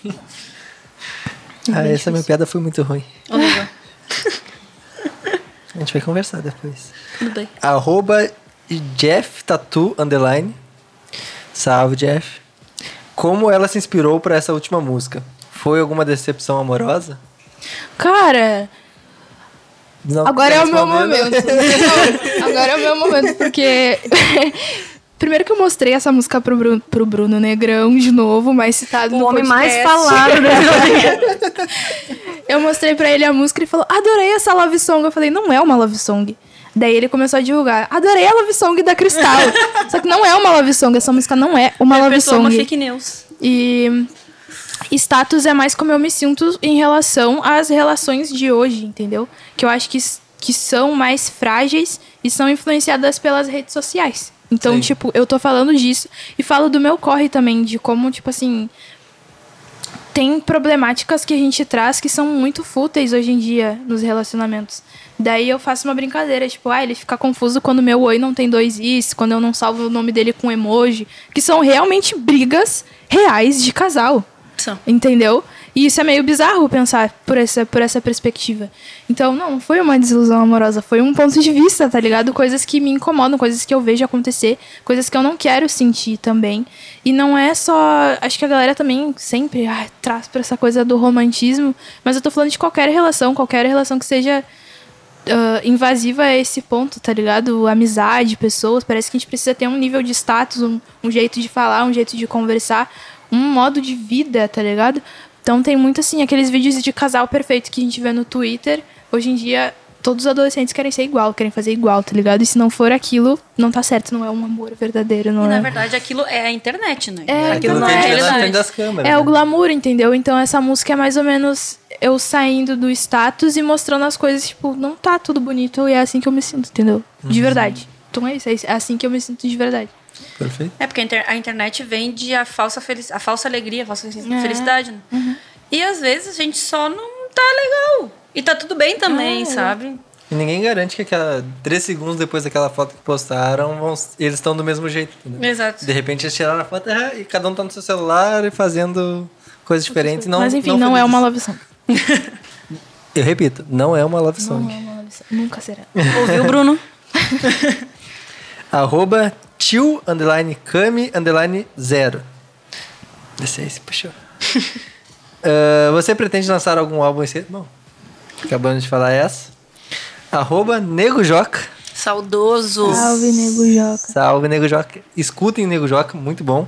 Por favor. Ah, diz algo de bom e de ruim da cena do estado. Bah. Agora ele foi incisivo. De bom, Cristal. E acho que a diversidade musical, assim, tem muito. Agora eu vejo muitos artistas que. ah, eu, eu criei isso, não, não, não porque surgiram agora, mas eu criei isso, assim, de conhecer artistas que são muito diferentes uns dos outros, assim. Saca? Que, então, se eu quiser ouvir um R&B, eu sei que tem um cara que eu gosto muito que canta aqui. Se eu quiser ouvir um pagode, um, sei lá, tá ligado? Um trap, um boom bap, eu sei onde procurar aqui as minhas referências próximas. Isso eu acho bom, a diversidade. O que eu acho ruim é o estado. uh, é, não, acho que é a falta de reconhecimento mesmo, porque é muito é muito frustrante a gente admirar muito uma pessoa, tá ligado? Um artista e ver que se tivesse reconhecimento que merece, o cara ia estar tá voando muito, tá ligado? Então isso. É muito injusto, é né? É isso, tá ligado? Podia falar outras coisas, mas pra não ser tão cruel, o Estado. tu, consome de tudo, tudo quanto é tipo de, de música e tal. Tu não, tu não é preferencialmente do rap ou do hip hop? Não. Ah, foi por isso que eu falei, né? Assim, a minha. Quando eu comecei com a música, nem. Não cantar, mas ouvir nem foi rap a primeira coisa que eu vi, tá ligado? Foi uhum. outras coisas. Então eu gosto de samba, gosto de pagode, gosto de tudo. MPB. Só não gosto de sertanejo. não muito. Arroba Nego Joca novamente. Um feat que tu ainda não fez ou não lançou? Hum, que eu não fiz. É um ou outro, né? Pode ser os dois. É, eu vou falar só um. um que eu não fiz. Se quiser dizer um que não lançou também. Um que eu não fiz. Um que eu não fiz, mas eu quero muito é com a Drica. Nossa, tem muita artista que eu quero fazer feat. Com a Drica, com a Nene, que é de Portugal, que ela é muito braba. Ela tem fez 18 agora. Então tem muito do corre dela que eu acho muito parecido, tá ligado? E acho ela demais. Qual seria o teu, tipo, objetivo, assim, ó? Essa pessoa, se eu gravar com essa pessoa, eu vou. Zero a vida. Não, é daquele momento ali pode, dali em diante, Nossa, acabou. Olha, tem muitos, assim, numa escala, tá ligado? Mas acho que o Deus, assim, tá ligado? A entidade seria o Jorge Aragão. Jorge Aragão. De verdade. Mas tem a Martinalha, tem o Milton Nascimento, tem Javan, tem. Ah, uma galera. Muita gente. É, porque a, tu, é uma inspiração, né? E daqui a pouco a pessoa tá reconhecendo. Que nem o Diogo. É, tá mais do que uma inspiração, é uma divindade. O Jorge Aragão não, não Deus. Só que eu conheci a Martinalha pessoalmente, né? Não Mentira. falei com ela, óbvio. Eu tava na praia, no Rio. A Martinalha? É? Tava no Rio, daqui a pouco eu olho uma pessoa e falei, eu conheço essa pessoa, porque é característico, né? As trancinhas e tal. Eu tava lá, ela no, no Rio, na praia, tomando banho de mar. Nossa. Mas eu não tenho cara para falar com as pessoas. Eu não sei. A mãe tem. A mãe, inclusive, a gente já passou por. No aeroporto, eu nem lembro. Qual era o. Nossa, tinha um artista. É, qualquer famoso. Eu fico assim, eu que vejo ainda. Mãe, olha fulano dela. e daí eu, vamos lá tirar foto. Vamos lá tirar foto. Eu, não, não, o cara tá na paz dele, tipo assim, ela, não, ai, bem capaz, tá é. não tira foto. Eu tenho muito esteta também atrapalhar a pessoa, assim. É, meu receio é mais atrapalhado que. Eu também, mas depois eu me arrependo. Ah, eu acho que tu só não pode pedir pra tirar foto quando o cara tá botando o garfo na boca. Tirando é. isso. Ah, mas... Tem uns lugares tipo restaurante, é. saída de banheiro. que não... Às vezes eu fico só assim, ó. Sabe, Será que não é pior? Fica. Ah, não sei. Já aconteceu de alguém te abordar e se. Já. Não, é. Uh, de ser. Ser inconveniente. Inconveniente, sim. Pode falar. Sim, ah, já teve umas situações meio chatas, assim. Não vou dizer pontualmente, tá ligado? É que acho que não cabe mais. Também eu não tô acostumada, tá ligado? Uhum. Mas no carnaval foi muito louco, por exemplo. Porque. O carnaval de rua não é esse, né? O, uhum, do, o de 10 anos atrás. uh, que, tipo assim, a gente tava andando na rua. Carnaval. E a pessoa, primeiro ela tinha esbarrado em mim. Tipo, ela tá, a gente tava, eu tava andando com outras amigas, ela tinha esbarrado em mim, tipo, super grosseira, assim. E foda-se, foi pra outro lugar. Daí quando a gente foi parar em outro lugar, esse mesmo grupo de amigos tava perto de nós. E essa mesma pessoa pediu pra tirar foto, tá ligado? Então, tipo assim, antes ela não tinha nem visto, tá ligado? Nem tinha uhum. notado que eu era a mesma pessoa. Mas ela esbarrou assim e eu, nossa, que? Daí saiu rindo e tal. Foi tipo, foi bem, ai, pessoas bebendo na CB, sabe? Sim. E daí ah, depois eu pedi pra tirar. É, e daí eu fiquei eu te conheço. Foi escroto comigo agora. Mas algumas situações assim, invasivas também, de pegar no corpo, também. Mais necessário. Tá ligado? Né? A noite é foda, porque a gente tem que sempre ficar se cuidando para ver, assim, os caras chegando muito em cima, que se passam mesmo, assim, sabe? E mais fora essas inconveniências também tem, ah, tu quer cristal da Ashley Banks, ou Ashley Banks, nega Ashley, umas coisas assim. ou começa a cantar a música, isso é engraçado. Mas é, agora nem tanto, tua, porque né? é, isso é legal, tá ligado? Eu achei isso legal, mas é muito. Quando eu recebo é sempre muito. O que tá acontecendo? mas é legal. Uh, e a mais uma e última do nosso querido Nego Joca, arroba Nego Joca. Se inspirou? Uhum. Pretende voltar. Inclusive, quando a gente conversou com ele, uma das. Quando a gente pede indicação, uma das indicações foi. Foi tu, né? Então ele admira muito o teu trabalho. Nossa, ele é brabo. E ele perguntou: pretende voltar a performar em slams pós-pandemia? Uh, sim, eu acho. Eu tenho muita saudade, assim, sabe? Eu, eu tirei um tempo, assim, de estar tá envolvida, de participar dos slams antes, porque era algo que eu não estava bem com algumas coisas. Questão, assim, de performance, de me expor também. Algumas poesias eram muito pesadas para mim, entende? E eu já fiquei, ah, vou dar um tempo disso, mas eu sempre gostei de acompanhar, porque, enfim, meus amigos estão ali, eu gosto de ouvir os versos deles. Mas a performance da, da poesia, de recitar, é algo que a gente bota até às vezes no show, assim. Então não tem como eu fugir disso, porque eu gosto muito, assim. Mas assim, no slam eu tenho muita saudade, assim, de ver as pessoas recitar. É porque. Talvez não de competir mais, mas de, de, de fazer parte ali de tu vê também o, o como eles recebem as tua, tuas frases, os teus poemas, Sim, né? é outra então... energia, é muito louco. Quem não foi ainda, quando voltar, vai aqui no 2031? Dois? É, por aí. não, mas tá, tamo, tamo vendo a luz. Eu, eu, no, eu no meio da. Se eu estivesse falando, sei lá, recitando minha poesia, alguém fazia assim, no meio da minha poesia, eu ia ficar sem graça já, já me perder, já não Mas sabe. depois que tu pega o, que tu pega o ritmo, o feeling do bagulho, tu, quando a pessoa fala, uau, daí tu vem com mais força aí, pá, pá, pá, entendeu? Que e tu, não, tu não fica um pouco incomodada se a pessoa tá distraída ou tá, tipo, menosprezando o que tu tá fazendo? Ah, sim, sempre tem, né? Mas. Ah, porque eu acho muita falta de respeito. Tu tá ali, tu tá vendo a pessoa e tu tá, sei lá, no celular. Mas é que, tipo, não é a única, tá ligado? A pessoa ali, daí tu foca em outra coisa, ou foca Sim. no céu, no chão. Ah, eu, mas foi, eu não ia conseguir. Foi o que o Guto falou. A gente tem que valorizar o assento preenchido e não o assento vazio, né? Sim. Então a gente valoriza aqueles que estão prestando atenção na gente, não aqueles que não estão. Nossa, já, a gente já lidou com muita cara feia, assim. Nem eu falei das universidades, por exemplo, é foi que... um, um, uma experiência pontual que aconteceu, da galera, tipo. Sabe? Assim. E daí tu dando a vida ali, falando, e a galera nem aí. Mas faz parte. Claro que desestabiliza, sabe? Mas dependendo de como tu tá, às vezes me dava até mais raiva. vou fazer pra é porque ti, tu fazer pra ti. As tuas, os teus, as tuas pautas, as tuas, né, os seus assuntos, eles cutucam muito. É, incomoda. E daí tu tá provavelmente numa universidade com vários brancos, classe média ah, alta, enfim, Sim. né? Daí tu vai lá e joga a realidade na cara das pessoas, elas não querem. É. Porque elas não, é, não querem enxergar aquela realidade. Não querem aceitar e não querem. Vou olhar pra ti. é, arroba, agora, nossa última pergunta, arroba ro.moura com dois A, de novo, salve, Rô. Salve pretende vir para Salvador, Bahia, se colar, eu, eu te indico uma praça top para um encontro de fãs. Olha, gente, que da hora. Tá, eu pilho só.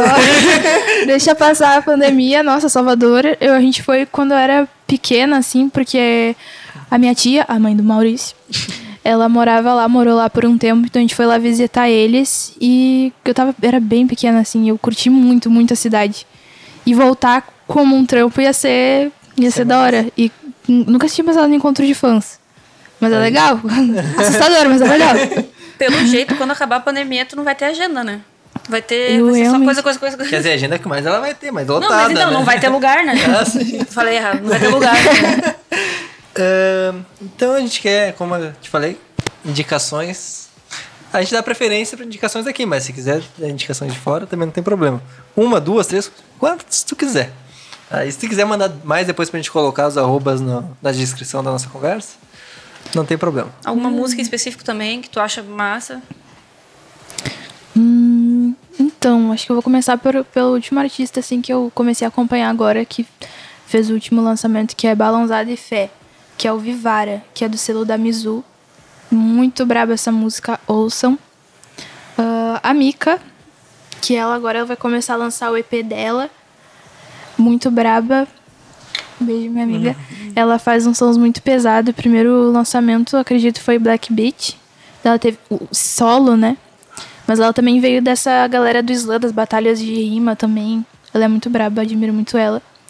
A Haddad, que lançou o último lançamento dela, que foi Sad Girl. E agora ela tá fazendo o lançamento de, de várias faixas, assim. Inclusive, numa das faixas do EP eu faço parte. E tá lindo o trabalho dela, acompanha muito. Eu não sei se é pra essa câmera que eu tô olhando, mas ela está me chamando a atenção, então eu tô, tipo assim, olhar. Não, mas ela, essa aqui é só tua. Ah, É tá. só tua participação exclusiva. Ahn, e o álbum do Talisson também, Atividade. Muito brabo, porque acho que ele, acredito que ele é de Canoas. Desculpa se eu tiver me enganado, mas esse álbum é muito brabo. Tem vários outros artistas aí que eu tenho acompanhado, mas esses são os, os lançamentos que estão tocando bastante, assim. Os lançamentos não, as músicas que estão tocando bastante no meu fone. Ah, show de bola. Bom, se quiser mandar depois mais, porque tu pensou em alguma coisa, não tem problema.